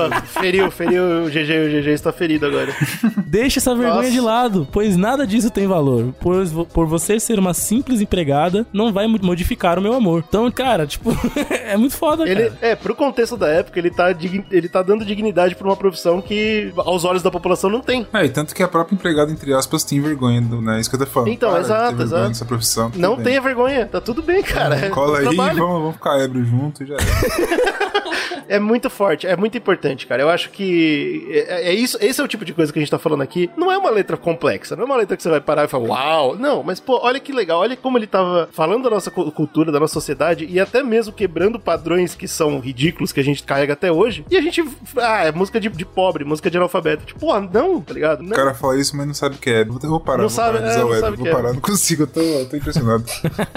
ainda em 70, tinha essa mega pressão cultural anti-brega, que eu acho que nasce um cara que é. Nasce não, mas cresce, né? E se explode um cara que é mega importante pra cena, que provavelmente, né, aí pra muitos, inclusive pro Matheus que participou aí da pauta, é o verdadeiro, verdadeiro rei definitivo do brega, né? Que é o Valdir Soriano, né? O Dick Soriano é muito gigante, cara, porque eu lembro que meu avô tinha um vinilzão do Valdir Soriano. Não à toa o filho dele chamava Valdir. pois é. E, e eu acho que o Valdir Soriano, mais do que estourar numa época onde tava rolando uma pressão cultural contra o Brega, isso já é, é impressionante, mas ele também, eu acho que ele define o, o gênero. Hoje, qualquer música que você ouvir do Valdir Soriano, vai- você vai entender como Brega. É aquilo que é o Brega. Entendeu? E isso é, é fenomenal também. Definiu o estilo, né, entre aspas. Porra, tem, ah, eu acho que um dos maiores hinos do Brega é Eu Não Sou Cachorro Não, né? Exato, eu verdade. acabei de descobrir. ah, Talvez até soubesse disso em alguma época, mas eu não lembrava. Que ele é baiano, cara. Olha aí, cara, to- todo mundo é baiano, fez louco. Mas isso aí te choca? Isso te choca de alguma forma? Não, porque, porra, legal. Caetité na Bahia, o grande Valdicão aí, ó. Valdir Soriano foi lavrador, peão, trabalhou no minério e ainda foi engraxate. Tudo isso antes de fazer o maior sucesso no final da década de 50 com a música Quem És Tu. Ele cantou todos aqueles poemas, aquelas músicas lindíssimas para tocar o coração dos amores mal sucedidos ou então dor de cotovelo. Teve até música censurada, mas não desistiu. A partir daí, ele se tornou conhecido no Brasil inteiro com a música Eu Não Sou Cachorro Não. E hoje a gente pode dizer que é um dos maiores compositores que este Brasil já tem. Eu acho legal do Eu Não Sou Cachorro Não, que eu tava pesquisando as histórias, por que que o cara compôs essa música, né, cara? E não é uma história muito incrível, mas é uma história que rola por aí, que ele tava... Acho que ele ia fazer shows e o cacete e tal, e tinha o cara lá, não sei se era empresário dele, alguma parada assim, tava esperando ele no aeroporto. Ele chegou muito atrasado, ele chegou e o cara falou, porra, irmão, tô aqui há duas horas esperando, sou cachorro não. Ele falou essa frase pra ele. Aí ele Ah. ouviu e ficou assim, ah, pode crer. Aí ele ficou com essa parada na cabeça, tá ligado? Sentando no piano e falou, porra, não sou cachorro não. Aí fez uma, uma- uma letra de música e falou, pô, essa porra aqui vai bombar. Dar uma olhadinha na letra. Ele fala assim, ó. Eu não sou cachorro não pra viver tão humilhado. Eu não sou cachorro não para ser tão desprezado, porra. Tu não sabes compreender quem te ama, quem te adora. Tu só sabes maltratar-me, por isso eu vou embora. Olha aí. Pô, ele foi embora. Ele mede o pé, ele mede o pé. Pior coisa Nossa. do mundo é amar sendo enganado. Quem despreza um grande amor não merece ser feliz nem tão pouco ser amado. Tu devias compreender que por ti eu tenho paixão. Pelo nosso amor, pelo amor de Deus, eu não sou cachorro, não. Pô, que uau, incrível. Eu acho que isso aqui é Não, e o poesia legal é que pura. assim, eu acho que tipo, ele não fez com propósito social, por exemplo, mas faz muito sentido pro povo, né, velho? Nossa, total, total. Porra, Você pra pega ainda mais na época que, que foi, foi criado, tem frases maravilhosas dos militares que estavam no poder, tipo, a economia não pode estar bem é, se o povo estiver bem. Umas paradas nesse sentido, assim. Pois é, Faz o muito povo é sentido, cachorro, né? né? O povo é caralho, bicho, eu não sou cachorro não, cara. Deixa eu ficar tranquilo. Eu acho que Sim. faz um eco bacana também, mesmo que não fosse a intenção dele. Falou, porra, vou fazer aqui uma crítica social, uma música cheia de... Ele só falou Então, que ele vivia, né? E É, mano, sentido. é isso que é tão importante sobre o tema, velho. O gênero, ele não tá precisando fazer crítica. Se ele tá falando nossa realidade, é só você ver que você vai falar, uau. Essa é a uma crítica, né? Na realidade é, É. Tem uma outra dele que é interessante, que é o moço pobre. Aí é um pouco mais focado na questão financeira, tá ligado? Tipo, ele, ele Aí quer é depressão mostrar... também, essa daí é triste. É triste, ele quer mostrar, tipo, né, que as pessoas que não têm condições financeiras são é, vistas como inferiores, né? É bem legal. Ele fala, um moço pobre como eu não deve amar. E aí já mete o amorzão, né, com força. Claro, E óbvio. Nem tampouco alimentar sonhos de amor. Eu acho muito foda essa frase, porque ele tá falando que a pessoa que é pobre não tem direito nem de sonhar, né, cara? É, não tem feliz. direito nem de ser feliz, né, bicho? Só tem que se fuder. E é isso. O E mundo... se esse não é o Brasil, eu não sei o que é, né? Não é, é, velho. O mundo é só de quem tem muito pra gastar. Um moço pobre como eu não tem valor. Daí ele fala: renunciar é a solução que encontrei, devo apagar do pensamento aquele amor. Devo esquecer de quem de mim já se esqueceu e conformar com a minha. Essa é uma dor." parte que me incomoda um pouco. Não é que me incomoda, mas é, sei lá, é triste. Porque é derrotista, certo? Eu acho que muito do Brega é, é- é sobre isso, sobre, assim, a vida é um, é um lixo, eu, eu fui abandonado pela minha mulher, eu tô chifrudo, não sei o quê. E eu abandonei, tá ligado? tô Agora eu vou beber. É, e agora eu vou beber e morrer, tá ligado? Chifrudo. Eu quero, eu quero sentar aqui e beber até morrer. Isso é triste, eu acho, porque não, não tem nem um pouquinho aquele espírito de luta, né? Não existe isso. É. Não tem, tipo, relevanta daí, tá tudo bem, vamos fazer acontecer. tal, Mas, não. gente, a realidade é assim, gente. É, que a foda, vida é Tanto que a gente confunde muito o pessimismo com o realismo, né, bicho? Então é isso. É, fazer o quê? É triste. Eu, eu gostaria muito que, de repente, um, um ritmo de música que fosse muito difundido fosse o ritmo que faz você levantar e falar, pô, vamos derrubar o governo, vamos tacar fogo em ambulância. Mas não, cara. Mas tem seu então tá bom. tempo, cara. Vai ter lá o tempo desses caras aí. o brega não é exato. isso, não, cara. É que o brega- é sobre isso, não é sobre isso, não. É, O Brega, é exato, o Brega é sobre o cara que, que apanhou da vida, tá muito sem perspectiva mesmo, né, cara? E aí É, é. ele tá falando, ele tá abrindo, se abrindo, né, cara? Ele sentou na mesa do É, bar, tomou sim. uma pinga e tá se abrindo, tipo, porra. Pra quem não que eu vou lutar, mereço né? nada, perdi as minhas Sou forças, cachorro, não. apanhei de todo lado. É. É, tão me tratando que nem um merda. e ele termina essa letra falando: Não lamento a minha sorte de ter sido infeliz, de amar sem ser amado, sem querer quem não me quis. É melhor morrer agora pra ter o fim da minha dor. É melhor morrer Nossa, agora pra caralho, que ela saiba isso. que morri por seu amor. Meu Olha aí. Então ele tá no ponto que ele já acha que não vale mais a pena seguir, mano, tá ligado? Ah, É. meu Deus do céu. Música é uma- suicida, show de O bola. moço pobre é uma letra praticamente que é o reflexo da camada pobre brasileira, cara. É, é total. Como que você E é- quer que o pobre levante ah, Depois dessa. Depois que ele dessa levante música. pra ir na Paulista protestar quando o cara tá com a barriga vazia de sem comer, tá É. ligado? Ou, sei lá, É. ele tá com as- os sonhos e suas perspectivas destruídas, né, pela vida, enfim. É, eu ele acho não um tem, pouco disso, né? Não tem sonho é, nenhum. não tem força, nenhuma. cara, mas pra reclamar nada, né? Ele só tá querendo desistir. Fodido. Eu acho que essa, essa música, ela passa muito bem essa mensagem social, assim, é foda isso, cara. E eu acho interessante porque nessa época também, e infelizmente, galera, tem muito artista, muita música. A gente não vai ter como, de forma nenhuma, passar por todo mundo. O Matheus, inclusive, comentou comigo quando eu tava dis- discutindo com ele sobre a pauta. Ele falou: Meu, faz trilogia. porque dá, tem muita coisa pra É, falar. tem Mas a gente, obviamente, vai fechar tudo em um só. E aí eu quero citar só por cima, por cima, um cara que é fenomenal, que é o Fernando Mendes, também dessa época. E também com uma, uma música social que ele fez, que foi Cadeira de Rodas, né? Essa, essa música aí, eu, eu- deixa eu falar um negócio. Eu tava É, ela tem uma pesquisando, história- eu tentar entender por que, que ele teve essa ideia. Porque assim, Cadeira de Rodas é uma música muito famosa, né? Como todas essas aqui. Eu Uhum. já tinha escutado milhares de vezes, mas eu nunca tinha prestado atenção que era sobre um cara apaixonado por uma garota deficiente, né? Que não conseguia é, andar. cadeirante. Cadeirante e tal. É isso aí. E, e eu, eu falei, caralho, mas por que, que ele teve essa ideia, né? Quem que falou assim, porra, tá aí, é um mercado que não tá sendo explorado. Não sei qual foi a brisa desse cara, entendeu? E aí eu fui pesquisar um pouco da história e aparentemente o que rolou é que tava fazendo um show, tocando lá, e ele viu uma pré-adolescente fã dele, feliz, numa cadeira de roda, dando risada e tal, e curtindo o show. E ele ficou, por algum motivo, não sei qual, ele ficou intrigado com aquela parada. Quando ele voltou pro hotel, ele falou, cara, tem que escrever uma música sobre aquilo. E como se fosse, tipo, ele coloca um personagem ali, o Olírio, como tu chama, que é um cara tímido e tal, que ele se apaixona por uma moça na cadeira de roda que é extremamente feliz e ele não tem coragem de chegar nela. É basicamente isso a, a letra, né? E ele fica nessa brisa do tipo da moça da cadeira de rodas e tal. E fica muito, muito estranho ouvir É, assim. o que me incomoda dessa história é a mina ter ser menor de idade, que ele viu. Aqui inspirou ele ser menor de idade, me incomoda um pouco. É, dá um incômodo legal também isso aí, se a gente parar pra pensar, os pormenores, né? Mas, mas Não pormenores. inspiração, a inspiração vem de qualquer lugar, não é isso? É, então, enfim. É, a arte é isso aí, surge do nada, nem onde você nem espera. Vamos, vamos torcer pra ser isso.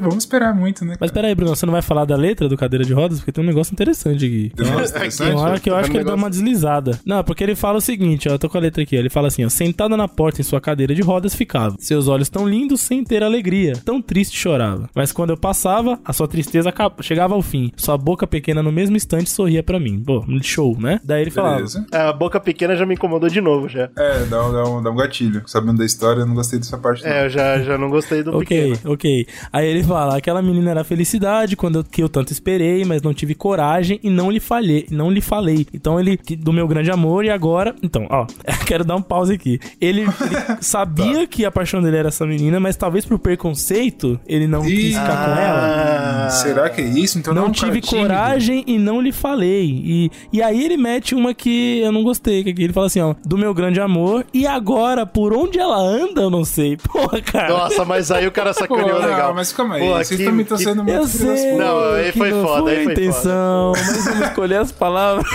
melhor. Usou mal, usou mal. No português de má, má, má, má fé. Má fé, Porra, má fé. cara. Pô, mas é interessante, será que é isso? Será que ele tá falando de uma realidade que ele, o cara não tem nem. Ele, ele tem preconceito tanto que ele fala, meu, não vou nem me declarar pra essa mulher porque ela é Ele cadeirante? continua falando, hoje eu vivo sofrendo e sem alegria. Não tive coragem bastante pra me decidir. Aquela É. menina em sua cadeira de rodas, tudo eu daria pra ver novamente sorrir. Aí ele veio com esse negócio de menina de novo. aí, ah, vamos, tá. só, pro- vamos pro próximo? Vamos esquecer isso aí? É. Não tá legal, não, não tá legal, não. Mas aí eu vou deixar todo mundo mais tranquilo porque a música brasileira precisa ser inclusiva, certo? Tem uma música de romance com uma pessoa cadeirante que vai olhar e falar, putz, que legal, por exemplo. Que não tem música E falando tem? sobre mim. Tem essa música. tem? Mas aí essa música tá- é um pouco estranha, como o Slow falou, mas tem uma música que é do Lucas Luco. Tem, Ô, louco. tem Lucas pô, isso- Lucas isso? Louco, né? Assim que ele É fala. verdade, tem. Ela, não é, ela é recente e ela aborda essa parada. Que é, o cara é- apaixonado por uma cadeirante e tal. Ah, Agora eu fiquei então. um pouco confuso que eu não sei se a letra aborda isso claramente ou se Ou só, o clipe. Lucas Luco lança clipe com história real de cadeirantes, é essa? Ah, caralho, É, que legal. também. Tá bom, tá de parabéns. E a, a música chama Quando Deus Quer. Nossa. Tá bom. Tá bom,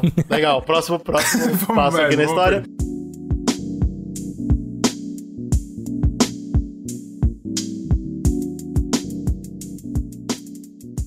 Tem uma música que eu acho que é interessante dele, que eu acho que é a mais conhecida, e essa daqui pra mim ela é, porra, é muito foda, que é o Você Não Me Ensinou a Te Esquecer. Ah, eu acho que ela porra, ficou mais conhecida. Isso é um assunto foda. É, lembrando que a gente tá falando do Fernando Mendes, tá, galera? Fernando Mendes, exatamente. Fernando Mendes. E ela ficou muito conhecida, principalmente pela, pela gente que eu nem sabia que Fernando Mendes. Eu sabia dessa música por conta de que ela foi regravada é, nos anos 2000, 2003, se não me engano, pelo Caetano Veloso. Olha aí! Não sabia que era regra. Olha a rima também narrativa, o MPB regravou um brega depois de tanto escrachá-lo. E, e ele grava aí parte, parte do filme também, né? Sim, mano, é Lisbelo o Prisioneiro, não é isso? Exatamente, Belo Prisioneiro, que era uma peça de teatro e tal, que foi adaptada pro cinema e é um filme que fez um sucesso do cacete e tal. E a galera, puta, adorou essa música. Nossa, você encontra, tipo, é, você vai no YouTube procurando essa música, você encontra, tipo, montagens e tal. Porque ela é uma música que é muito foda, a letra dela é muito boa, tipo, Pesada, romance, mano. paixão e tal, é pesadíssima. E foi tão pesada que em 2004, o Caetano Veloso ele concorreu ao Grammy Latino como melhor canção brasileira, velho. Nossa, com uma música que nem a dele. Exatamente. Que foda. Que é de um artista brega. Louco, que loucura. hein? Será que ele deu Uau. a- Será que ele meteu algum discurso pra, sobre isso? Não, não acompanhei. Cara, não, eu né? não encontrei. não. Mas pode ser, não sei. Se Eu não sei, é porque falar, falando do sobre isso. histórico dele de sempre, né, querer trazer, não sei, não sei também. Vou, vou- Que loucura. Quem souber aí pode Eu fiquei impressionado. Mas, infelizmente, antes de vocês irem atrás da versão do Caetano ou do Fernando dessa música, não Ah, vão. Porque.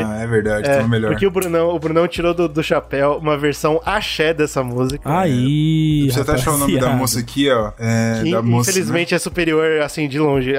duas. Gilmelândia, ela é uma artista de axé que fez. E assim, cara, fica muito bom. fica muito bom. A, a música é muito boa, velho. Qualquer versão que você colocar, qualquer merda, botar metal, botar qualquer parada, Aham. fica da hora. Sim, É- cara. é uma música fenomenal. a partitura perfeita de.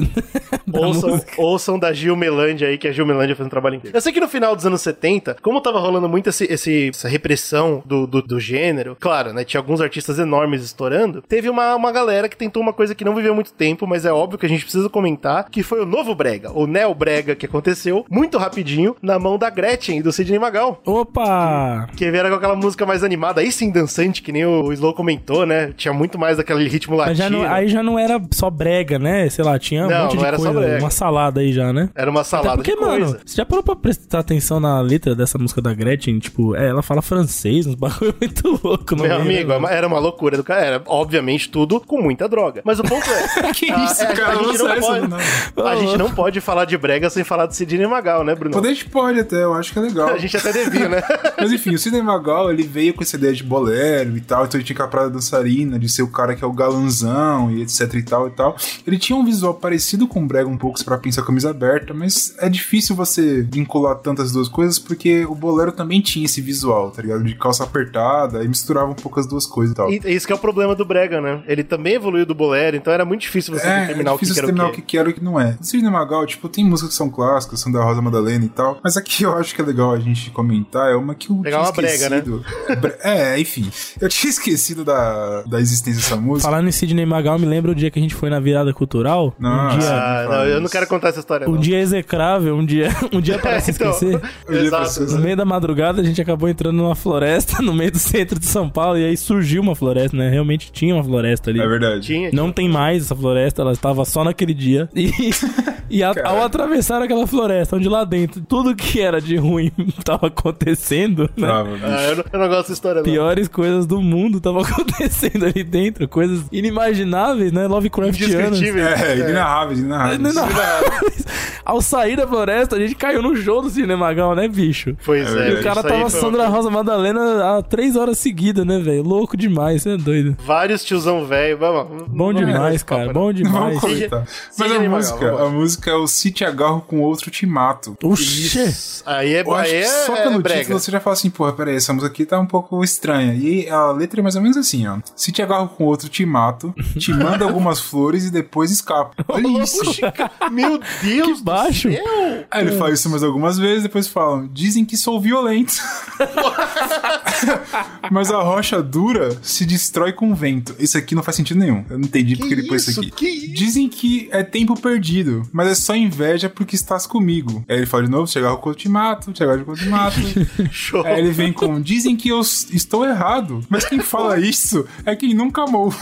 Caralho, mano, tem como ser mais É. tóxico. Meu Deus, É. cara. Posso até ter, Uau.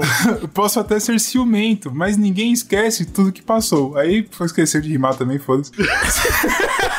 A violência é tanto que a rima foi Aí, embora. aí ele deixa bem claro, se eu te agarro com outro e tal. Essa pode ficar E assim, né, essa música é extremamente tóxica e se você for procurar por ela, em 2000, 2018, não, acho que foi, é, enfim, 2000 e poucos, teve um rolê na, numa cidade do Rio Grande do Sul que tava pegando frases dessas músicas que são sexistas e tal, e colocando, tipo, fez um ensaio de fotos com mulheres machucadas e tal, com as frases das músicas, tá ligado? Mostrando a Ah, consequência eu daquele pensamento. É, ficou, estourou bastante, acho que foi o Facebook e tal. Viralizou, Deu é. um bonzinho, viralizou legal. E aí voltou com essa música Celina Magal, tá ligado? Não tem uma moça, tipo, é só o. Tipo um necrotério, assim, você pega só a parte do pé e tem, tipo, pendurado no pé, em vez de ter o nome da, da vítima, tem. Tem a letra da Tem a música. letra da música, você fala pro uau, que é o pensamento que traz. Se você, fala, se você acha que esse Óbvio. pensamento da letra é normal, a consequência disso é essa parada, uma mulher morta. Então, e eu acho que é interessante isso, porque a gente tava falando antes de o Brega mostrando uma realidade triste do, do povo brasileiro, que é real pra caramba, claro. Sim. O povo brasileiro sofre muito. Mas assim como o Brega mostra isso, o Brega também mostra o lado do povo brasileiro que é terrível. E que é extremamente real também, que é, obviamente, o machismo, o violentar a mulher e não ser errado por isso. Pô, eu bati, mas eu bati por amor. Isso o Brega defende também. Então, tipo, o Brega não é sem pecados, tá ligado? Ele tá mostrando um povo que é sujo. Tem também diferentes por isso. camadas, né? Essas diferentes Sim. camadas aí vão trazendo coisas co- ah, contraditórias, às vezes, né? E- Opa, se não. E aí o que me deixou curioso é que se você pesquisar mais a fundo, essa letra na verdade é uma regravação, de uma Isso é música mais argentina. Eu Legal. acho que é Ca- Nacho Castanha, o nome do cara, uma parada assim.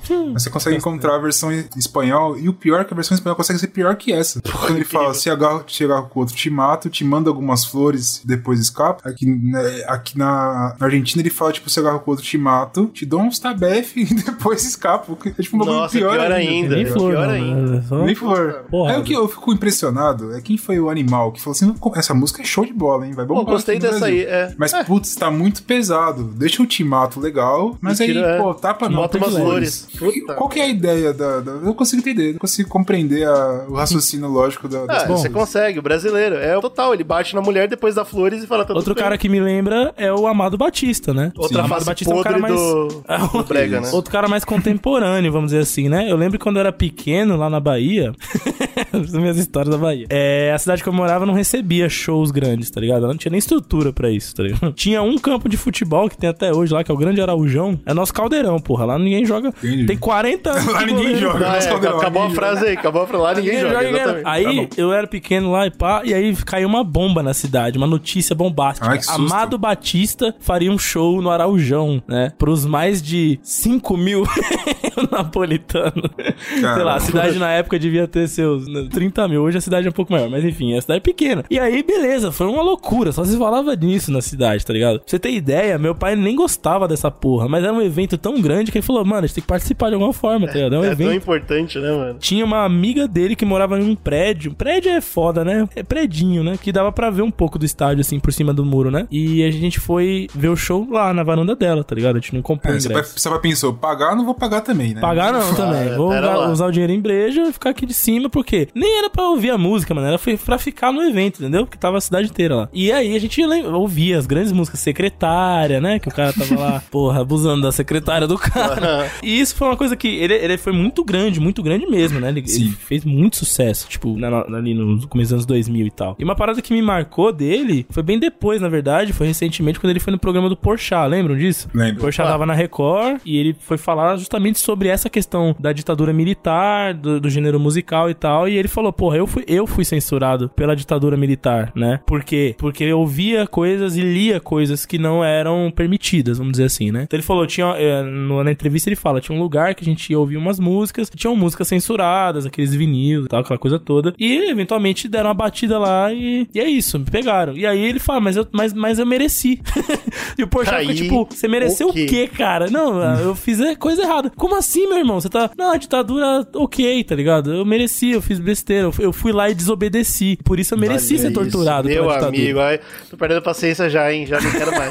E isso é um bagulho que eu falei, né? arrombado, filha da puta, cara. O cara foi. Não, sem condições, sem condições. Ele foi pego pela ditadura por ouvir, simplesmente por ouvir músicas, tá ligado? E diversas lá que Ele não consegue tinham ainda falar que ele mensagens. mereceu. Falava que ele mereceu É. porque provavelmente ele é um filho da puta bolsonarista que, né, que defende Exatamente. a volta da porra da ditadura. Isso é um absurdo do caralho, você tem noção? Não, Como é que mano, é, um dentro- artista fazer um negócio desse Nossa, é, mano. é- é- não tem condições. Dentro das letras dele é o que é esperado também, né? Mas, mas pô, um cara que viveu na pele o, o- o- não só a época, né? Tipo, do complexa, complicada e tal da ditadura, mas ele também faz parte do movimento, cara, do Brega, tá ligado? É, Então então, isso que eu tô falando. Tem, tem muita gente que viveu na pele, mas como já sempre foi um merda, não, não quer, quer que volte.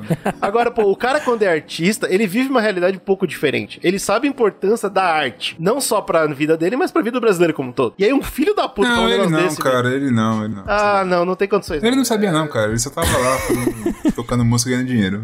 Faz. não, não, é, eu não consigo. Eu não consigo, então eu vou continuar em frente. Não, pra isso a gente tem que falar de uma música muito importante, que é, Ah, meu é um Deus. choque que chama Secretária. Secretária. Essa música, Ah, ela, é, ela é um pouco cômica quando você escuta hoje em dia. Não sei, sempre que eu escuto eu acho engraçado pra caramba, mas... Ri de tristeza. É, mas é, é, é um pouco lágrima, triste né? quando você vai analisar a letra Você dela. ri mesmo, chorando. Porque ele tá falando da secretária dele, né? A paixão que ele tem com uma secretária. Só que as palavras que ele usa ali pra descrever isso me deixam um pouco chocado. É, porque ele fala assim, né? é, ela chega tão meiga, tão bela, puxa as cortinas e abre a janela. Olha, aí, cara, é uma rima rica pra caramba. Sempre com a mesma delicadeza. E depois, na sua sala, ao lado, atende o telefone e anota os recados. Esse cara rimando tá me incomodando muito. E coloca sobre a minha mesa. Poeta, pô. É, está sempre muito sorridente, trata bem todos os meus clientes. Para ela não há sacrifício. Porém, meu coração não quer entender. O que ela faz com tanto prazer é um dever do seu ofício. Beleza, show de bola. Você vê, você vê. Aí ele vem, agora vai começar a ficar pesado. Secretária, que trabalha o dia inteiro comigo. Eu estou correndo grande perigo. Você fala, peraí, perigo. Até agora eu não entendi que perigo Que é esse. loucura, que loucura. Ah, a secretária que trabalha bem, Tu não faz bem o entende- ofício Se tu dela. não entendeu até agora, tu é um grande É, eu não inocente. entendi, não entendi esse perigo que ele tá falando. Por que, que ele tá. Ele tá correndo perigo, a secretária trabalha bem. ele É, tá ué, que história é essa? Aí ele fala, vou te explicar. Ele fala, de ir pra um tribunal. Aí você fala, tá, peraí, então Ué. você tá com perigo de ir pro tribunal. Qual, que, foi- que mensagem foi essa que ela anotou aí? Fiquei um pouco preocupado. Aí ele, ele continuou, porque ele, ele quer te dar a resposta. Claro. Secretária, às vezes eu penso em falar contigo. Legal, tudo bem, normal, tudo alguém, bem. Normal, tem problema. Nenhum mas crime aí ele, ele fala, não, mas eu vou te responder o meu medo agora. Mas eu tenho medo de ser confundido por um assédio sexual. Isso. Aí, é isso aí. Aí você fala, peraí. Ah. como que esse cara quer falar com a secretária, entendeu? Eu já fico preocupadíssimo. O que, que você vai fazer que pode ser confundido com assédio? Se não, você- um assédio. Se não assédio, né? Isso, isso da deixa puta. extremamente é, confuso. Enfim, aí ele repete a mesma parada e etc e tal, e fica aquela coisa chocante. Que o refrão incrível. tão famoso é esse, é que é, né, você vê que o cara é um merda. Mas É aí, o tal do bolsonarista, né, cara? o que me deixa chocado é que essa música não é dele. Ô, louco, Ele caralho. gravou essa música, ganhou muito dinheiro. Não é cacete. dele? Não é dele. No clipe, você vê ele dirigindo uma Mercedes conversível, cara. você viu? Que loucura. Nem sabia que essa porra tinha clipe, meu amigo. Tem, tem, parceiro. Procura, que você vai ficar impressionado. Na verdade, essa música foi gravada por outro cara muito tempo. Foi gravada, não, foi composta por outro cara muito tempo atrás. Não sei como ele chegou nessa porra dessa letra aí, mas ele gravou, ganhou muita grana. Esse cara foi na justiça e ganhou 500 mil reais, velho. Que o cara Caramba. foi plagiado, tá ligado? Porque ele plagiou na maldade, nem, Plagiou nem na maldade. Então, de só ser um catou. merda de pegar uma letra absurda dessa daí, de Nossa, ser bolsonarista bicho. safado. É, ele ainda plagiou essa merda na maldade, não foi tipo comprou do cara, tá ligado? Ai, que Ele filha da. Nossa, piorou mais a imagem de um cara que já não podia piorar na minha cabeça. Que bom. tá bom, show de bola. Agora eu entendi porque o Brunão falou que ele não sabe o valor da arte mesmo. Nunca soube. Não sabe, cara, não sabe nada. É, nunca soube. É um lixo. Tá bom, beleza. Tá rico, né? Tá Ah, rico, é isso. É, tá, tá É rico, isso. tá rico. Tá bom. Amado, hoje, em épocas de, comi- de comissão da verdade, você não tem vontade de ir atrás desses caras? Você não tem esse desejo de eh, fechar essa, essa história da sua vida? Sinceramente não, sabe, Gabi? Eu acho que eu estava fazendo uma coisa errada também, eu acho que... é, O que, você estava fazendo de errado? Não, eu acho que eu não tinha que de, de- de estar contra, é, brigando contra o governo. O governo estava defendendo também de pessoas que estavam querendo tomar o país à força, com, com, a- com mão, com as armas nas mãos. Nós podíamos ter virado uma Cuba, se isso tivesse acontecido. Ou não? Ah, será? Será que não? Será, Será mano? que não? Você passou pro lado dos seus Não, torturadores? eu não passei pro lado de ninguém, não. Eu acho que quando uma criança cospe a sua cara, chuta a sua Mas o que canela. você tava fazendo o que que a- errado? o que Você que a tava mãe- mandando O que, que a mãe e o pai devem fazer? Não deve corrigir? Deve corrigir. Então, eu estava fazendo uma coisa que não, que não era correta. Acho, eu acho que. Você acha que foi uma boa correção que te deram? Eu acho que foi. Você tá louco, amado? Não, não tô, não. Você tá louco? Você saiu de lá perdido, Saí sofrer tortura física. Não, saí Nem realmente- criança, a gente não faz isso. Você Não, seria não capaz. faz. Eu acho que não, não é a forma de corrigir alguém, mas. Mas eu, eu tava errado. Enfim, eu acho que tava errado. Pro final, agora a gente terminou os 70s, a gente entra pros 80s, e o Brega virou basicamente só um jeito de criticar a música, né? Qualquer artista que fazia uma música que não era boa, que o povo não gostava e tal, já era chamado de Brega. Então o Tim Maia foi chamado de Brega, com músicas que não deram certo. Todos os artistas do Brasil foram chamados de Brega em algum momento. Virou per- não porque. termo pejorativo pra criticar algo, né? Uma coisa que foi importante nos 80, que né, surgiu aí, né, foi Parida, uma música que pra mim é uma das melhores músicas do Brega de todos os tempos. Parida, é. Legal. É a música Boate Azul, cara. Te azul, é verdade. Essa música estourou nos anos 80 e pra mim é Essa das- música é um hino. É um hino, cara. Boate Putz, azul eu- é, é, é sobre isso, né? Se tem um churrasco sobre que eu isso, estou é presente e não toca bote azul, eu fico, me sinto ofendido. Pessoalmente. se- eu, eu, acho não sei que- nem se é possível, velho, não tocar. É, Ah, tem uma galera aí que consegue, cara, confia. E, e o que eu achei interessante é porque quem escreveu essa música foi o Benedito Se- Seviero. É difícil falar o nome dele, Seviero. Enfim, ele escreveu essa música em 63. E a história por trás da. E, e por que, que saiu nos anos 80 que eu tô comentando, né? Porque teve censura militar, a galera não deixou sair. Claro. Só conseguiu sair depois Hum.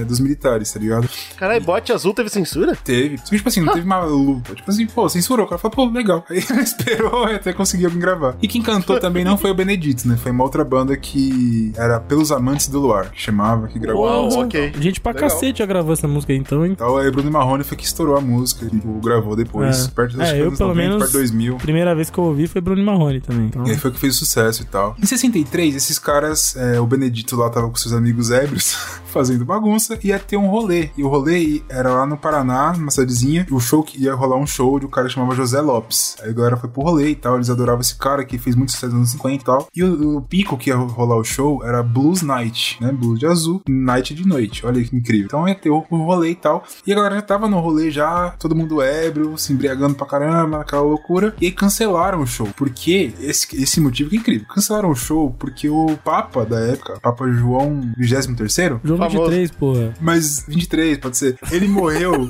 no dia do show, ele morreu. Eu não sei se foi no dia, enfim, ele tinha morrido ali. e aí os Nossa, caras cancelaram o show. por Uau. respeito, cancelar o show. Militares foram lá cancelar o show, o cacete. Por Olha respeito, aí. aquela parada, tipo, não vai ter bagunça. Minha Só que aí a galera tava todo mundo muito doida já. todo mundo tava ébrio ali na situação. É, ébrio, tava aqui tá ébrio. popocas, foda-se. Se você prestar atenção no, no refrão da música, ele fala, é porque os caras estavam expulsando a galera do rolê. Ele fala, sair de que jeito? Se nem sei o rumo para onde vou. Ah, olha aí, estão tirando ele do bagulho. Muito vagamente, me lembro que estou em uma boate aqui na Zona Sul. Olha eu bebi só. demais e eu não consigo me lembrar sequer qual era o nome daquela mulher, a flor da noite da boate azul. Como é que o cara vai embora numa situação dessa? O cara, Cara, sabe, Engraçado, mano, porra? porque por muito tempo eu vi errado essa letra. Eu achava que ele não consigo me lembrar sequer se era homem ou era mulher a flor da noite na boate azul. Caraca. Eu achava que era uma parada mais, mais é, ah, demissexual. Não, demi, não, Caralho, pansexual. GG, onde você tava ouvindo essa música, bicho? O quê? Eu achava que o cara tava aberto, sexualidade. a sexualidade dele tava aberta, pô. Peraí, cara. É possível, peraí, é possível. calma. Eu, eu- eu conheci a flor da noite na boate Meu azul e eu não lembro se era amigo, homem não ou se era mulher, pô. Brasil em Lembro se 60. era homem, se era mulher. Ué, normal, cara. Pô, Aí cara nunca tava- bebeu tanto assim? Ah, para, Agora, vai. uma coisa que eu tô vendo aqui, ó, é que essa música já foi regravada mais de 100 vezes. Sim. Ah, isso aí não é Todos os chocante. grandes cantores de brega já regravaram ela. Rinaldo Rossi, Cachorrão do Brega. Não, e depois claro. que virou meme com o cachorrão do Brega, se eu não me engano. Acho que foi com ele mesmo que virou meme, porque ele canta meio errado e tal. A galera virou um meme muito foda. Tipo, porque eu acho que trouxe um pouquinho do Brega de novo, né? Fala, cara, lembra do Brega? Olha isso aqui, isso aqui é o Brega, tá ligado? O cara cantando desafinado. É claro que é um desrespeito do cacete, mas voltou aquela parada e voltou como meme. E a galera mais nova, tipo, gosta da música por conta disso. Tudo bem que não é pelos motivos corretos, mas enfim, é interessante que voltou, né? Olha aqui, ó, informação aqui, ó, sobre homossexualidade. O Odair, né, que a gente já comentou, e o Agnaldo Timóteo, que morreu recentemente, inclusive, né, tocaram já no, no assunto da homossexualidade lá nos anos 70. Eles já cantavam. Tá vendo Então que por que, por que não bote azul? Por que não? Outra também grandona, junto com o Boate Azul ali, nas- na, década de 80 que estourou, foi a Fuscão Preto. Lembra dessa? Fuscão preto. Caralho, pô. Fuscão preto. Fuscão Preto! É quase um metal, né? Você é feito de aço, fez o meu peito em pedaço, também aprendeu a matar. Olha que porra é essa, Cara, peraí, agora eu fiquei um pouco confuso o que ele tá querendo dizer com é isso. Essa letra é linda.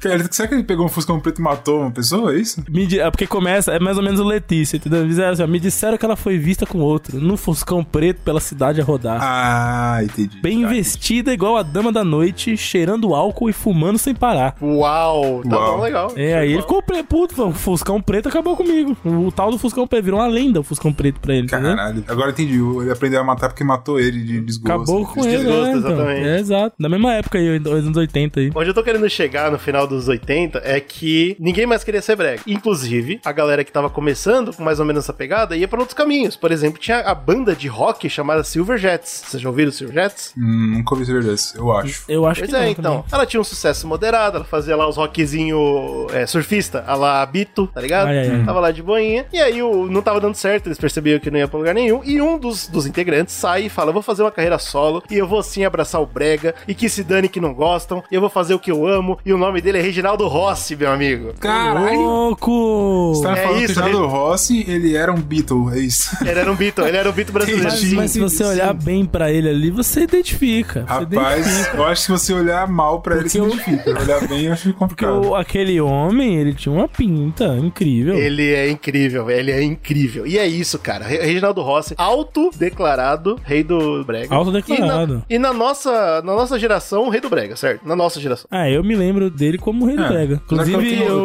tive outro, o cabelo muito parecido com o dele, inclusive. É, você tem outro, mas eu tenho certeza que o seu outro não tem garçom. Não tem. Não, mas ele tem coisa melhor, pode confiar. Ele é mais artista. Porra, que isso, melhor que Poxa. garçom? É difícil, mas o cara é bom. Não, bicho, Garçom é uma música que quando, dá, quando toca, todo mundo fica louco, cara. O seu artista que você compara tem no centro de Recife uma estátua do- sentado numa mesa de bar?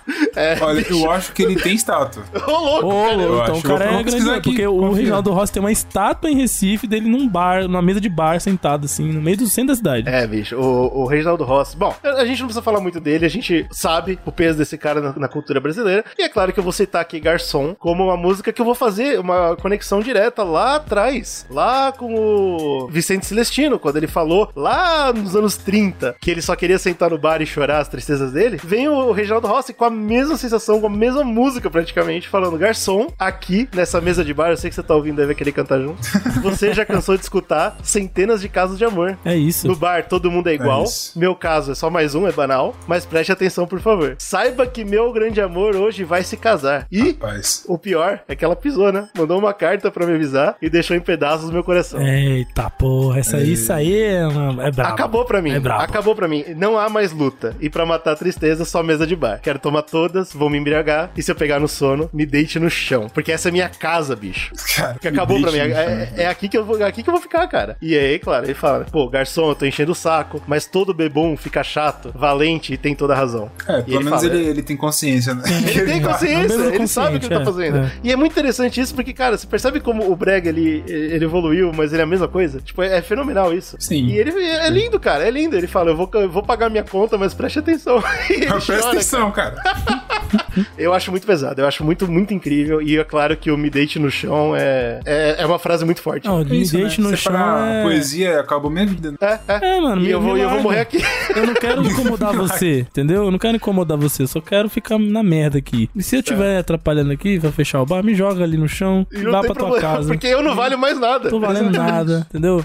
Mais ou menos aquele bagulho do Bruno Marrone do seu guarda, eu não sou vagabundo, sou delinquente. Eu sou um cara carente. Tô aqui na praça, jogado, fudido, me deixe, me deixe. Acabou pro cara, cara. Eu acho. Essa música é muito um hino, cara. Mas é claro, é claro que nos anos 90, agora que o Reginaldo Rossi tinha trazido total Brega, todo mundo tá falando de Brega. Brega era uma coisa que veio de verdade, assim, mais forte agora pra nova geração. Aí sim, né? Surge um homem que o Brunão vai falar. Um homem que olha pro Brega e ele vê a parte boba também. Ele não é parte boba assim, mas ele, ele vê como tem algumas marcas muito claras do Brega que são exageradas. E ele fala: vou, eu vou fazer uma sátira, vou fazer uma sátira e uma homenagem, né? Foi aí que nasceu o Falcão, né, cara? aqui a um passo da MPB, de muletas. É, isso aí, João, tem que se explicar o seguinte: é um passo à frente, certo? e eu tô, de, eu tô de muletas exatamente para poder Caetano Veloso me acompanhar, né? Ô, o grande Falcão. É uma sátira inteligente, né, cara? Muito inteligente. O Falcão as é um dele. gênio. O Falcão é, um É, gênio. Ele é, cara, é estranho porque o Falcão, pra, acho que pra nossa geração, no começo dos anos 90, tem aquela ideia de que, porra, o Falcão, ele ficou muito famoso porque é tipo uma assassinas, né? Música de zoeira. Tava zoando a parada, satirizando É, e mas tal. não é isso, cara. Tipo Mas assim, é muito ele mais. satirizava basicamente o, o Brega mesmo. Então, por exemplo, como, como a gente contou da história toda. Então, tipo, você percebe o Brega tinha as essências dela ali, musical e o cacete, até se perdendo e tal, e misturando com outras coisas. Mas também tinha muita característica visual. Tipo, esse cara é Brega, esse cara é. Isso, Tá exatamente. ligado? Tipo, esse cara ali é cafona e tal. Ele falou, mano. O Slow até falou por cima, né? O tal do paletó, Exato. o Tipo, cabelinho. E se eu pegar essa parada e eu exacerbar? Então ele pegava um paletó mais bizarro e chamativo possível. Exato. Tipo, em vez de ter uma, uma rosinha aqui no bolso, ele tinha tipo um, O girassol, um na girassol e lapela. Porra, então ele era um artista completo nesse sentido, tá ligado? A gente pegou aqui umas duas músicas pra gente trocar uma ideia. Tem uma que é Canto Gregoriano.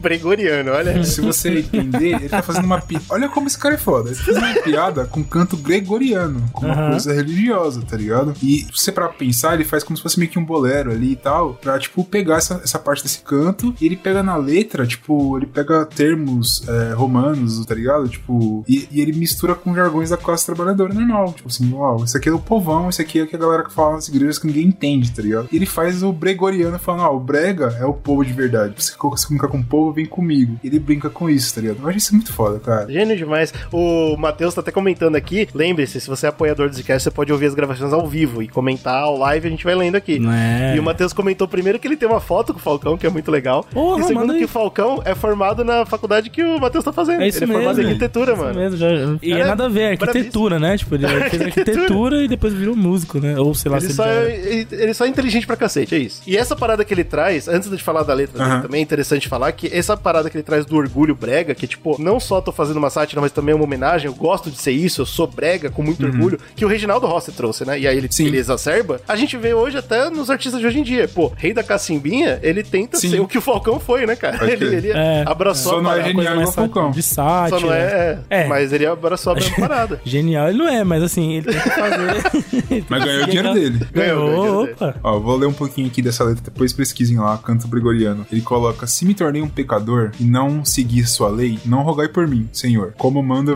versículo 16. Tomai e comei, disse o Senhor. Mas o Senhor há de notar que na circunstância em que eu estou, rerum novarum é de lascar. Rerum novarum, se não me engano, é tipo renovar, tá ligado? Ah, tá. Olha o que esse cara tá falando. É mais complexo. Foda-se, vambora. Aporrinharei o Senhor, perturbarei o Senhor, imputarei o Senhor, enquanto o Senhor não me pagar. Ele. Isso você parava, esse bagulho aqui é muito ateu, tá ligado?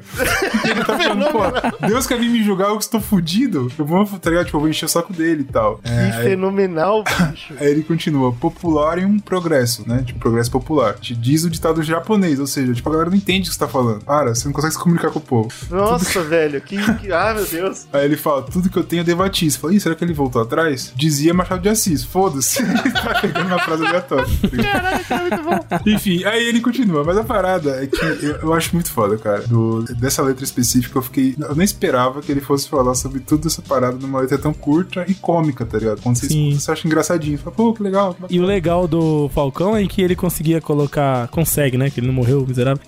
ele consegue colocar essas ideias de, de ironia, essas coisas satíricas e tal, numa letra que, é como você falou, ela é engraçada. E aí as pessoas, num primeiro momento, assim, até, tipo, não percebem entender, tudo, né? né? É, e aí é, é- é tranquilo de você levar pra televisão, por exemplo. Então eu lembro dele Sim. tocando essas músicas aí, mano, a rodo, na TV, domingão. E você, porra, ouvindo E várias eu acho- críticas pesadas a Deus e você nem tá ligado. tá nem E o ligado. que eu acho mais forte da, da, da mecânica do brega com o povo brasileiro é que a gente canta junto, a gente acaba decorando as letras, porque as letras não são rápidas, não são. A gente vai cantando junto. E aí é legal porque você tá passando uma- informação, cara. Você tá passando uma mensagem. Você mesmo tem um que- cara que ele tá praticamente de palhaço, né? Se você, tipo, estudar Sim, clown, sim. alguma parada assim, ele tá assim, né? Você tá, tipo, entretido ali com o que ele tá falando Mano, e a mensagem que o fenomenal. cara tá passando é outra, né? Tipo, é muito Fenomenal, fenomenal. Uma outra que eu acho legal de comentar, já que a gente comentou do Eu Não Sou Cachorro Não, tem uma versão que é I'm Not Dog No. É, ele fecha o ciclo, né, cara? Ele Faz muito muito lá isso, né? Ele sempre pega um inglês ali e coloca de uma maneira engraçada também nas músicas. Não, mas é legal que ele tá fechando o Faldic, né? Ele tá voltando com o cara. Exato. Um dos reis, né? O rei. E que eu acho legal porque você pode falar assim, ah, tá, ele só fez a versão em inglês da música. Não, o que ele tá fazendo é justamente é, ridicularizando a ideia de que as pessoas não têm que ouvir música em inglês, porque você não entende Uhum. porra nenhuma. Eu vou traduzir a parada aqui e eu, tô- eu vou fazer tudo errado. E ele faz de Aham. propósito e fica engraçado. Tipo, É muito I'm bom. not dog no, isso é totalmente errado, não existe. ele fala, I'm not dog no, for live so humble. Que é tipo, ele fala, não sou cachorro, não, pra viver tão humilhado. Não faz sentido a frase em inglês. Aí ele continua, I'm, I- I'm not dog no, for you be so very far. Ele tá errado, mas tipo, ele pega palavras, tá ligado? Tipo, pô, Traduz é literalmente ali, né? E ele coloca literalmente e fica extremamente engraçado. Mano, se tá isso não é você colocar a língua portuguesa em cima dos outros, né, cara? Ele tá, o que ele tá fazendo na sua lista pra cacete. Ele tá falando, mano, abraça a sua cultura. Exato, e isso é engraçado, tipo, abraça o brega, tá ligado? Isso é cultura brasileira. É, tipo, fazer é. o bagulho em inglês não vai deixar a música boa, Melhor, é. Tá ligado? E você não vai entender porra nenhuma se você bater palma de uma música brega que eu tô cantando só porque tá em inglês. É tipo meio que zoando com o público, tá ligado? Fenomenal. É muito clown essa parada, tipo, muito palhaço o bagulho. Sei lá, eu acho esse cara muito foda. Então acho que quanto, quanto mais morto por dentro você é, mais o Falcão é o rei do brega. Então. Porra, total, velho.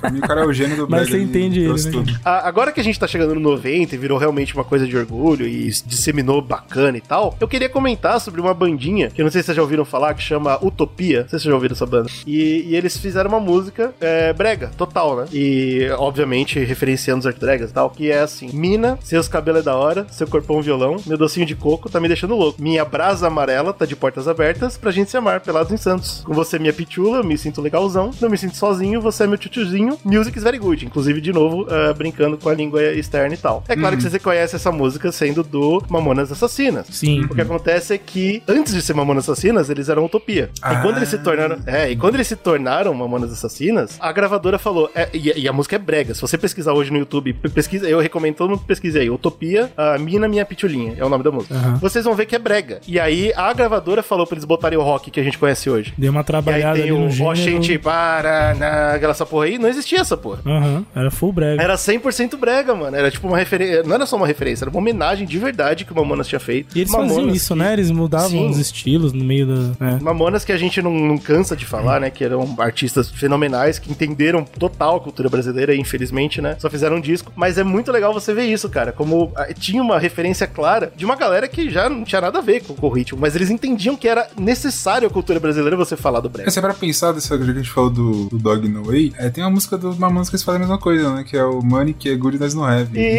Mistura as exato. coisas e E, foda-se. ne- e nessa do, do Mina, eles falam, né, pô, é very, very beautiful. Exato. É, eu te I love you. é, é perfeito. é Very, very fenomenal. beautiful. O que eu fiquei meio decepcionado, e é, é- é esperado, óbvio, é que hoje o público que gosta de Mamonas acha essa versão horrível. Porque o público que gosta de Mamonas gosta do rock. Uhum. E eu fico triste porque, porra, né? Vocês estão cagando na visão original do artista. Ah, não você fala a horrível. visão, a visão do Utopia, é isso? A É, versão do Utopia. do- é, a versão do. Utopia, que Antes é brega. produção, né? A galera É, não gosta brega, brega. dessa versão, tipo, gosta da versão Acha ridículo. que ficou É, famosa. porque-. Ah, é muito brega. Vai tomar no cu, meu irmão. Era pra ser brega mesmo, É pra ser, cara. Cara Sabe quem é o cara, né? O Rick Bonadil, né? Pois é. Ah, é? Que pode- recentemente entrou na polêmica aí de falar que a música brasileira tá uma merda. Ah, é. Ah, e, e ele foi o cara que, que deu, que produziu Mamonas, né? Que, que trabalhou essa música aí desse jeito.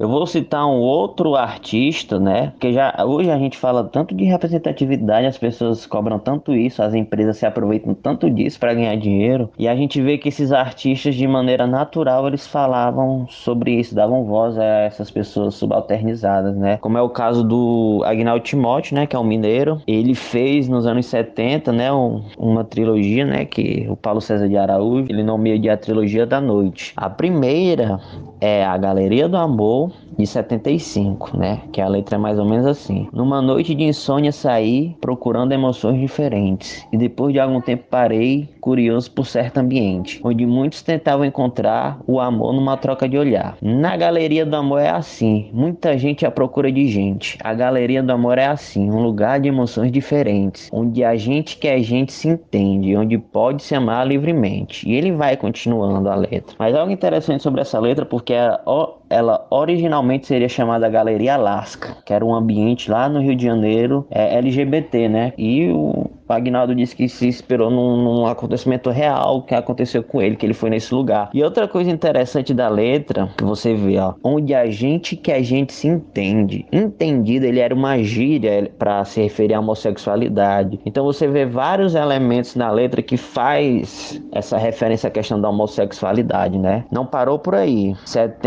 76 ele lança a música Perdido na Noite. Mais uma vez com essa questão da temática noturna, né? É, estou perdido na noite de muitos, sempre à procura da mesma ilusão. Estou perdido na noite sozinho, pelos caminhos sombrios eu vou.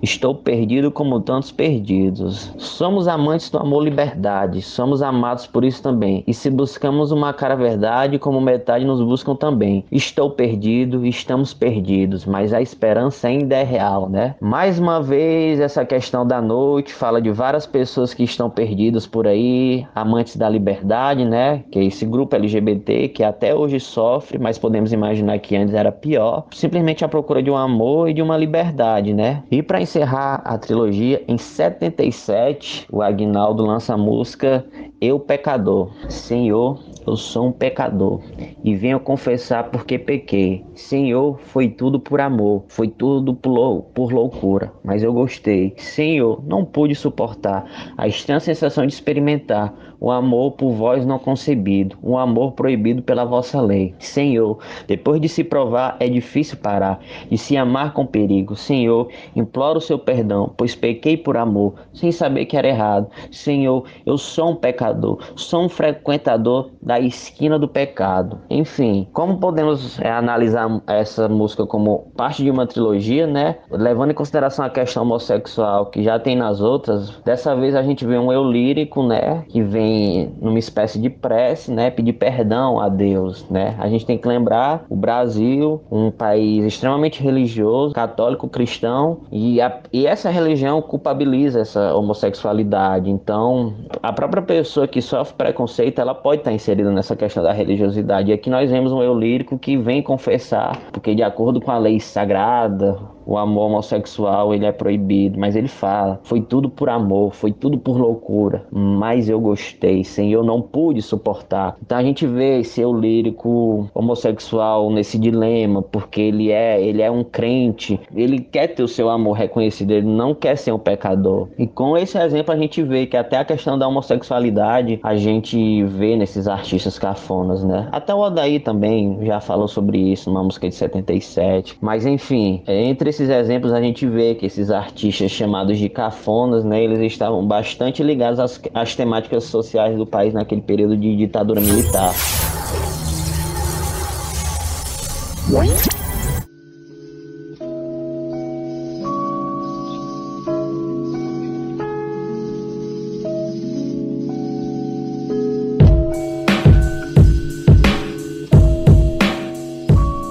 Que agora o brega é ouvido em todos os lugares. Hum. Os artistas paulistas botam brega na música deles, os cariocas botam brega na música deles, todos estão regravando músicas, a gente comentou aqui, né? Tá Uhum. rolando pra caramba. E essa explosão de popularidade acabou acontecendo que o ritmo também evoluiu muito nesses últimos anos. E pra versões que a gente nem entende direito.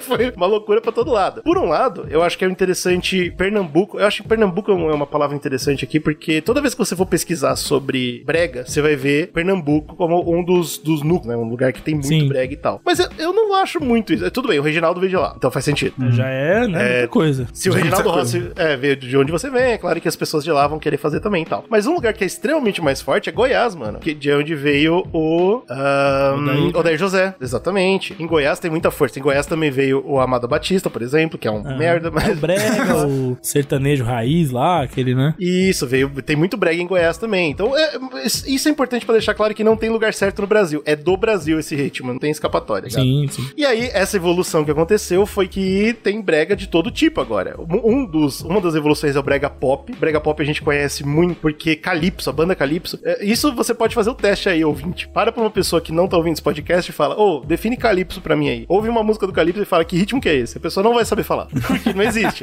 Calypso inventou um ritmo. Sim, o que é, é, bem legal. É o ritmo é, Calypso, tem- né? É, e o ritmo chama Calypso. Mas aí, é, pra, é. pra encaixar em algum lugar da árvore brasileira, colocaram no, no Brega Pop. E aí eu acho muito legal, porque de fato é extremamente de Belém do Pará, não tem outro lugar. E eu acho muito bacana que a Joelma fala isso, né? Na música mais importante deles, que é Dançando Calypso, ela fala: Chegar pra cá, meu bem, que eu vou te ensinar a nossa dança do estado do Pará. É o Uhum. Calypso que chegou pra ficar, nesse swing você também vai entrar. E aí mais tarde ela fala: Agora eu vou te ensinar isso e muito mais, você só vai encontrar no Pará. É o ritmo deles, mas veio do Brega. É muito rico isso. E só, só mostra como o Brega conseguiu espalhar e evoluir de uma forma incrível. E agora vem o Tecnobrega, que evoluiu do, te- do Brega Pop. Aí, de novo, a gente volta pra Goiás. Como eu falei, Goiás é um lugar muito importante. Tem uma turminha de lá, que alguns de vocês já devem ter ouvido, outros com sorte não, que é, que é a banda UO, cara. A banda UO é uma, é uma união de três artistas ali que pegaram o, o Calypso, né, o Brega Pop, e colocaram música eletrônica e umas temáticas mais atuais. Eles criaram temáticas o que- Eletrobrega, né? É o Eletrobrega ou o Tecnobrega. Muda um pouquinho do Eletrobrega. pouquinho. É, É, mas é a mesma, mesma ver, parecida as vertentes, né? Mas muda. E, cara, é, é engraçado, porque agora eu vou chegar num ponto muito curioso. Quando eu tava estudando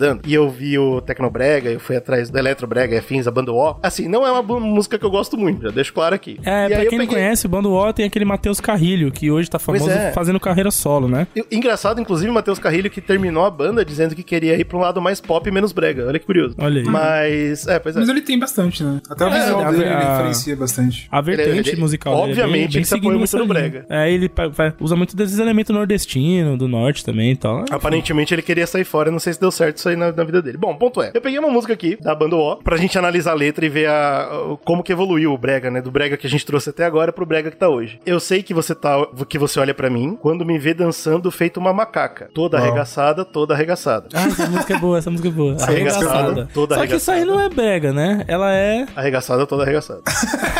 Eu sei que é estranho quando você olha pra mim. Eu sei. A mão tá lá em cima, o pé tá na cabeça. Você acha que eu tô de bobeira? Não, não tô não. Você sabe que não. Então, por que você tá nessa? Tô chamando atenção, tô chamando atenção. Todo mundo fica olhando quando gira o bumbum. Arregaçada, toda arregaçada. Arregaçada, toda arregaçada. Ela se assemelha- você tá dando em Ah, cima de a mim. Assim, eu sei. A mão tá na sua cara, a boca na bochecha. Você acha que eu tô de bobeira? Não tô não. Você sabe que não. Então, por que tá com pressa? Tô arrastado no chão, tô arrastando no chão. Todo mundo fica olhando quando mexe o bumbum. Arregaçada, toda arregaçada. Arregaçada, toda arregaçada. Breakdown. A gente chega no bar, sabe? São 5h47 da manhã, bateu aquela fome. O boy chega, fala com você, você fala com ele. Aí você diz assim, qual que é? Daí ele fala assim, ai, não sei. Daí eu falo, então show. Daí a Ah, gente então show. arrasta no chão. Bibilu arrasta Farassara na biqueta da Lulu. Uh! Eu tô tão louca, eu tô maluca, mamada, eu tô assim, arregaçada no colchão de ar, arregaçada de meia soquete, arregaçada senta logo na calçada, arregaçada atrás da cortina da sala. Toda arregaçada, arregaçada. Ah, eu tô mesmo. Toda arregaçada, eu nem ligo. Arregaçada, ai, me deixa. Toda arregaçada. Tá incrível, cara. Só tô dançando aqui. Arregaçada. Arregaçada. Eu gosto de dançar. Toda arregaçada. Botaram alguma coisa na minha bebida. Arregaçada. Eu tô arregaçado mesmo. Ninguém paga minhas contas. E esse é o fim da letra. E aí... Show de bola. Eu conheço essa música, É. mano. Ela, na verdade, ela tem a batida daquela música do Can't Touch This. Tan, Exatamente, tarã, exatamente. tarã. Arregaçada. Eu já ouvi essa música. É, e, claro que já. E é- eu até concordo com o Matheus aqui nos comentários. Eu acho que tem muito elemento do funk já aí também, né? Que essa Com coisa certeza. mais, como diz o, o saudoso Mr. Catra, é um negócio pélvico, irmão. Um negócio, É, né, um negócio pélvico, Sexual ali e tal. É, é isso que eu ia comentar, porque dentro dessa Mr. Kata vertente... que já fez colaboração com ele. Eu não sabia disso. É mesmo? Caralho, também sabia. É uma loucura. Nessa vertente vem o brega funk um pouco depois, né? Ou talvez começou ali mais ou menos contemporâneo, mas estourou no Brasil mesmo recentemente. E aí que eu, que eu queria trazer o, o conceito de que o brega deixou de se tornar, a palavra deixou de se tornar pe- pejorativo, né? Com Porque certeza, agora brega faz, voltou pro pop, né? Voltou pro povão. Vende. Brega vende. Brega voltou a vender, né?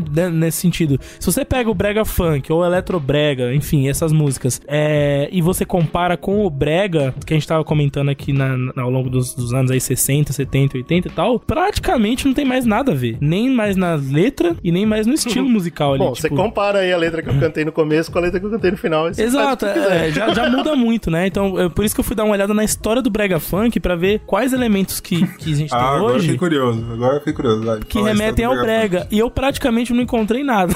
Não tem, não tem mesmo. Mas cara. o brega funk ele se tornou um subgênero do funk, né? Tipo, hoje é, a gente tem é, as músicas de funk, normalmente eles puxam pro brega funk ali pra fazer uma versão alternativa, vamos dizer assim, né? Isso, isso mesmo. E ele surgiu em 2011, aonde? Na terra do, entre aspas, terra do brega, né? Como você falou, que o Brasil todo é terra do brega, mas Sim. Pernambuco é muito conhecido por ser forte no brega. Sim, E exato. o brega funk nasceu em 2011 lá em Recife, juntando o tecno brega, que vem muito lá do Pará, do Maranhão, enfim, com o eletro brega, que é essa Essa onda bizarra. aí essa eu onda de tentar, tipo, trazer elementos de música mais nova, né? Tipo, da- da- das vertentes mais novas, de funk, forró, essas paradas, com o brega e tal. Eles juntaram essa parada e os MCs da região, que eles se identificavam como MCs mesmo, né? Eles falaram, não, a gente também é MC que nem funkeiro, só que a gente faz o brega funk, tá ligado? É diferente. Tem aquela batidinha característica, né? Se você ouve um funk, você sabe qual é a batida do funk. Tem a batida do funk carioca, do paulista, mas tem uma, uma geral ali, né? Que é a tum tá tá tum tum tá, aquela coisa toda assim que repete mais ou menos. E o brega funk tem a deles, eles criaram, eles fizeram uma versão alternativa dessa batidinha, né? Que é a batidinha Que é muito mais eletrônica gostosa ali e tal. Eu acho sensacional. Aí você tem os principais nomes do brega funk da, da nata mesmo, da nata, é o Sheldon, MC? Cego, MC não, Sheldon, o Tocha, Dadá Boladão e Troia. Caraca. Essa galera... Não conheço nenhum desses caras que é possível. Pois é, Sorte por sua, quê? sorte Porque sua. essa galera é mais regional, entendeu? Eles, eles foram os caras que criaram o movimento lá em Recife. E eu tô falando de 2011. Se lá 10 anos atrás a gente ouvisse a batidinha do Brega Funk, a gente fala, que merda é essa, tá ligado? E ainda mais o Pois jeitinho é. de dançar, né? Que é totalmente diferente e tal. E em 2018 foi quando o Brega Funk tomou proporções nacionais mesmo. Com a música da MC Loma, né? Que foi a primeira que, que bombou no Brasil Sim, todo. Aquele envolvimento.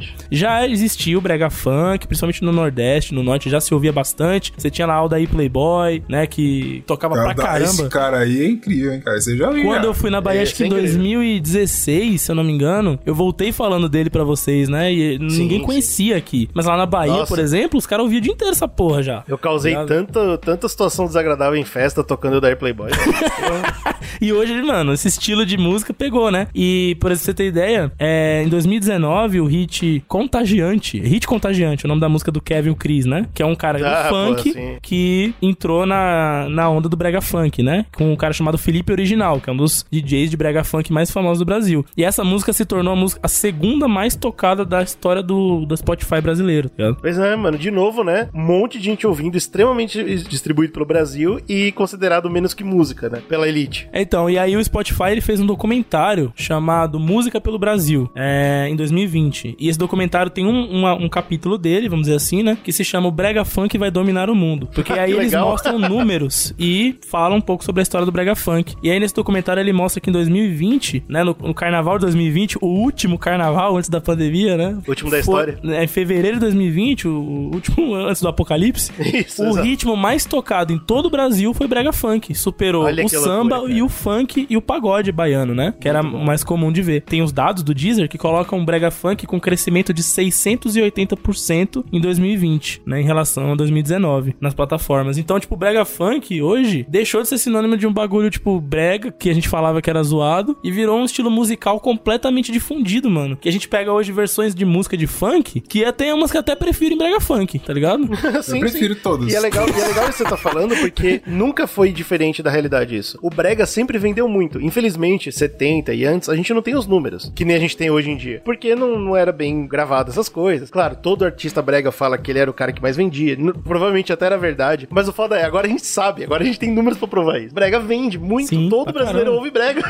Não, cara, você fala, tipo, 2003 lá, Bruno e Marrone regravando Boate Azul. Então, bombou, velho. O que eu queria terminar o podcast nessa discussão é pra falar de novo que eu voltei lá no começo, sobre o povo se dividir, né? Se, se sub, é, subestimar, subestimar. A fita é, quando eu ouvi Arregaçada a primeira vez, eu dei risada que eu tava numa festa. Aí eu fui ouvir Arregaçada de novo dessa vez pra falar sobre essa evolução do brega, né? E eu li a, a letra e eu ouvi a música e eu falei, mas que bosta. Como pode, né? E, música é isso? Que merda. Eu fiquei, eu, eu- juro pra vocês que eu vinha com essa, vi- com essa visão, tipo, olha o que virou, que merda, hein? E aí... É, Tadeu, né? Tadeu, que é o nome do cara do. Tadeu. Aí eu parei ali pra trás e falei, caralho, é tipo, não, a gente não pode cair nesse, nesse erro, né? Mesmo- Porque foi é o mesmo exatamente. erro, né, que o- rolou antes, né? Exato. É a mesma coisa que a gente fez com o Brega, desde sempre. Eu não posso fazer um bagulho desse. Aí eu percebi, mano, eu sou burro, porque arregaçada, toda arregaçada, é o que a galera tá falando hoje, é o que a galera conversa, é a realidade do Brasil. Eu não posso. Eu não É. tenho a cara de pau de falar que tá errado. Não tá. Tipo, se você. se, assim, se- a discussão de se estamos num momento cultural bom ou não é diferente da representação que a Exato. música traz disso, né? Total, total. Mas você pode parar pensar, ó, naquela época você tinha, por exemplo, o artista vai falar da vida dele. A vida dele era uma vida miserável, um trabalho braçal merda, e ele cantava dessa, dessa tristeza que ele tinha, né, cara? Ele falou, Uhum. pô, eu sou pobre, eu não tenho como viver essa, sei lá, esse amor, por exemplo, que você vê no cinema, isso não existe aqui. Eu sou casado, eu chego em casa, me bate em mim que eu chego cheio de pinga em casa, é merda. Então, tipo, essa é a realidade do cara, ele tá cantando isso. Hoje, você pra pensar, próprio exemplo que você deu e tal, você tá vendo, tipo, mulheres é, entrando nesse, nesse nicho de cantar brega funk, por exemplo. E ela vai falar, pô, tô arregaçada, agora eu posso cantar, eu posso expor essa É, tipo, parada. é uma coisa nesse- que eu vivo e que eu quero menos- passar. é, e, tipo assim, Eu menos na balada quero, mesmo, tipo, chapo o Exato. globo e transo mesmo, e é isso aí, é minha E, vida. e é- então, tipo, mano, não caia nesse erro. Eu acho que é muito importante essa mensagem. Não vamos fazer o que o Brasil fez até hoje, de jogar o brega pro, pra margem, porque, porra, não é música. É música pra caralho, cara. É a foto da sua cultura. Tipo, você acha que a cultura tá ruim, aí é outros 500, né? Não, né? Não importa. É outro trabalho que se faz em relação a isso. Agora, isso é um retrato do nosso tempo, né? Querendo ou não. E é fenomenal. Deixa Então- hipocrisia, cara, que tu é um merda. É, exatamente, exatamente. Então acho que é muito legal. Valeu, eu gostei muito de estudar essa parada. Infelizmente a gente não conseguiu passar por tudo, eu sei, É. mas foi, foi um tema muito diferente pra gente, foi bem Inclusive, legal. eu queria. É, realmente é um negócio que tirou a gente da caixinha, né? Porque a gente Pra tem um caramba. cronograma de podcasts e de temas que a gente faz que dificilmente passaria por esse, né? Nossa, nem sei quando. Não sei como que a gente cairia nesse vórtice do Brega, dessa parte. Tudo bem que tem um pouco de história e tal, mas assim, é, é- realmente é legal. É por isso que é bacana essa ideia da gente trazer a galera do Apoia-se pra ajudar a gente. A gente vai deixar também aí no link pra vocês o artigo que o, o Matheus escreveu, se assim ele permitir, né? É, que ele já foi num. Um, ele fez um trabalho elaborado de pesquisa, já um pouco mais voltado num um lance mais acadêmico, né? Então é legal pra complementar esse papo aí da gente. Então vai ficar no post aí pra vocês. Óbvio que a gente tem que agradecer ele pela ideia e pela participação. E, é claro, a gente quer saber do feedback de vocês. Gostaram do assunto? Querem ouvir mais sobre isso? Pô, 2022 tá aí pra gente ver o que a gente vai gravar. A gente não sabe ainda. Sim, mano, o ano tá voando, né, cara? Já passou a Pô, já metade tá aí, já já. da nossa Season 2, cara. Loucura total. Então, a gente tá- quer muito saber o que vocês acharam. Pô, faltou alguma coisa que vocês queriam muito ter ouvido? Fala pra gente. A gente pode fazer uma retratação aqui ou algum dia outro episódio. Vamos ver o que que pode ser feito, cara. Vou fazer uma E, retratação. pô, Eu gravo e falo assim, me desculpa. E fim da Me- gravação. me- me perdoa. E acabou. E aí, Slow, onde que eles podem falar com a gente? A gente tem muitas oportunidades pra isso. Gaguejou aí. Tá ébrio, Slow? A gente queria, viu? Eu queria. queria estar ébrio, mas infelizmente não. É, a gente tem o facebook.com.br Zcast. Temos também o nosso Instagram. O Instagram tá demais, cara. Se eu fosse você, eu ia agora no Instagram e seguir o arroba Zcast. Post Verdade, tá todo dia, coisa pra praticamente. Caramba lá, bicho. Não tô Inclusive, lançando tem trailer. uma indicação aqui bem rápida. Eu vi pelo bagulho do Zcast uma indicação de série Mare of Easttown. Acho que É, isso, essa é Easttown. muito boa, hein? E eu assisti, tipo, em dois dias e tô, eu fiquei viciadão. O bagulho é Muito bom, né? velho. Porra, da O hora. Zcast que me indicou e eu faço parte aqui. O, o Zcast indicou pro Brunão o bagulho, ele gostou, tá vendo? Vai lá e siga o Zcast no, no Instagram pra gente continuar trocando ideia. Você pode, né, porra, mandar mensagem pra gente por lá também. Tem o nosso Twitter, arroba. Tem também o nosso YouTube, que é um canal nosso do YouTube, tá? Olha aí, cara. E tem também o nossa, nossa Twitch, cara. Então você tem que seguir tudo isso aí agora. É Zcast Underline Podcast, nossa Twitch. Tá tendo live de Loki. Eu não sei se quando esse cast sair vai estar tendo live, mas provavelmente vai estar tendo live toda semana. E muitas outras coisas que a gente tá, mano, a- abrindo conteúdo, né? E tudo isso só é possível graças ao nosso Apoia-se. Senão, não era possível, né? É verdade, é verdade. E nosso apoia se você falar, pô, legal, eu quero apoiar também, eu quero entrar nessa turminha do barulho. Você vai em apoia.se barra Zcast e apoia lá com o dinheiro que seu coração mandar. E vai tudo certo. Apoie o conteúdo que você ama e nos to me.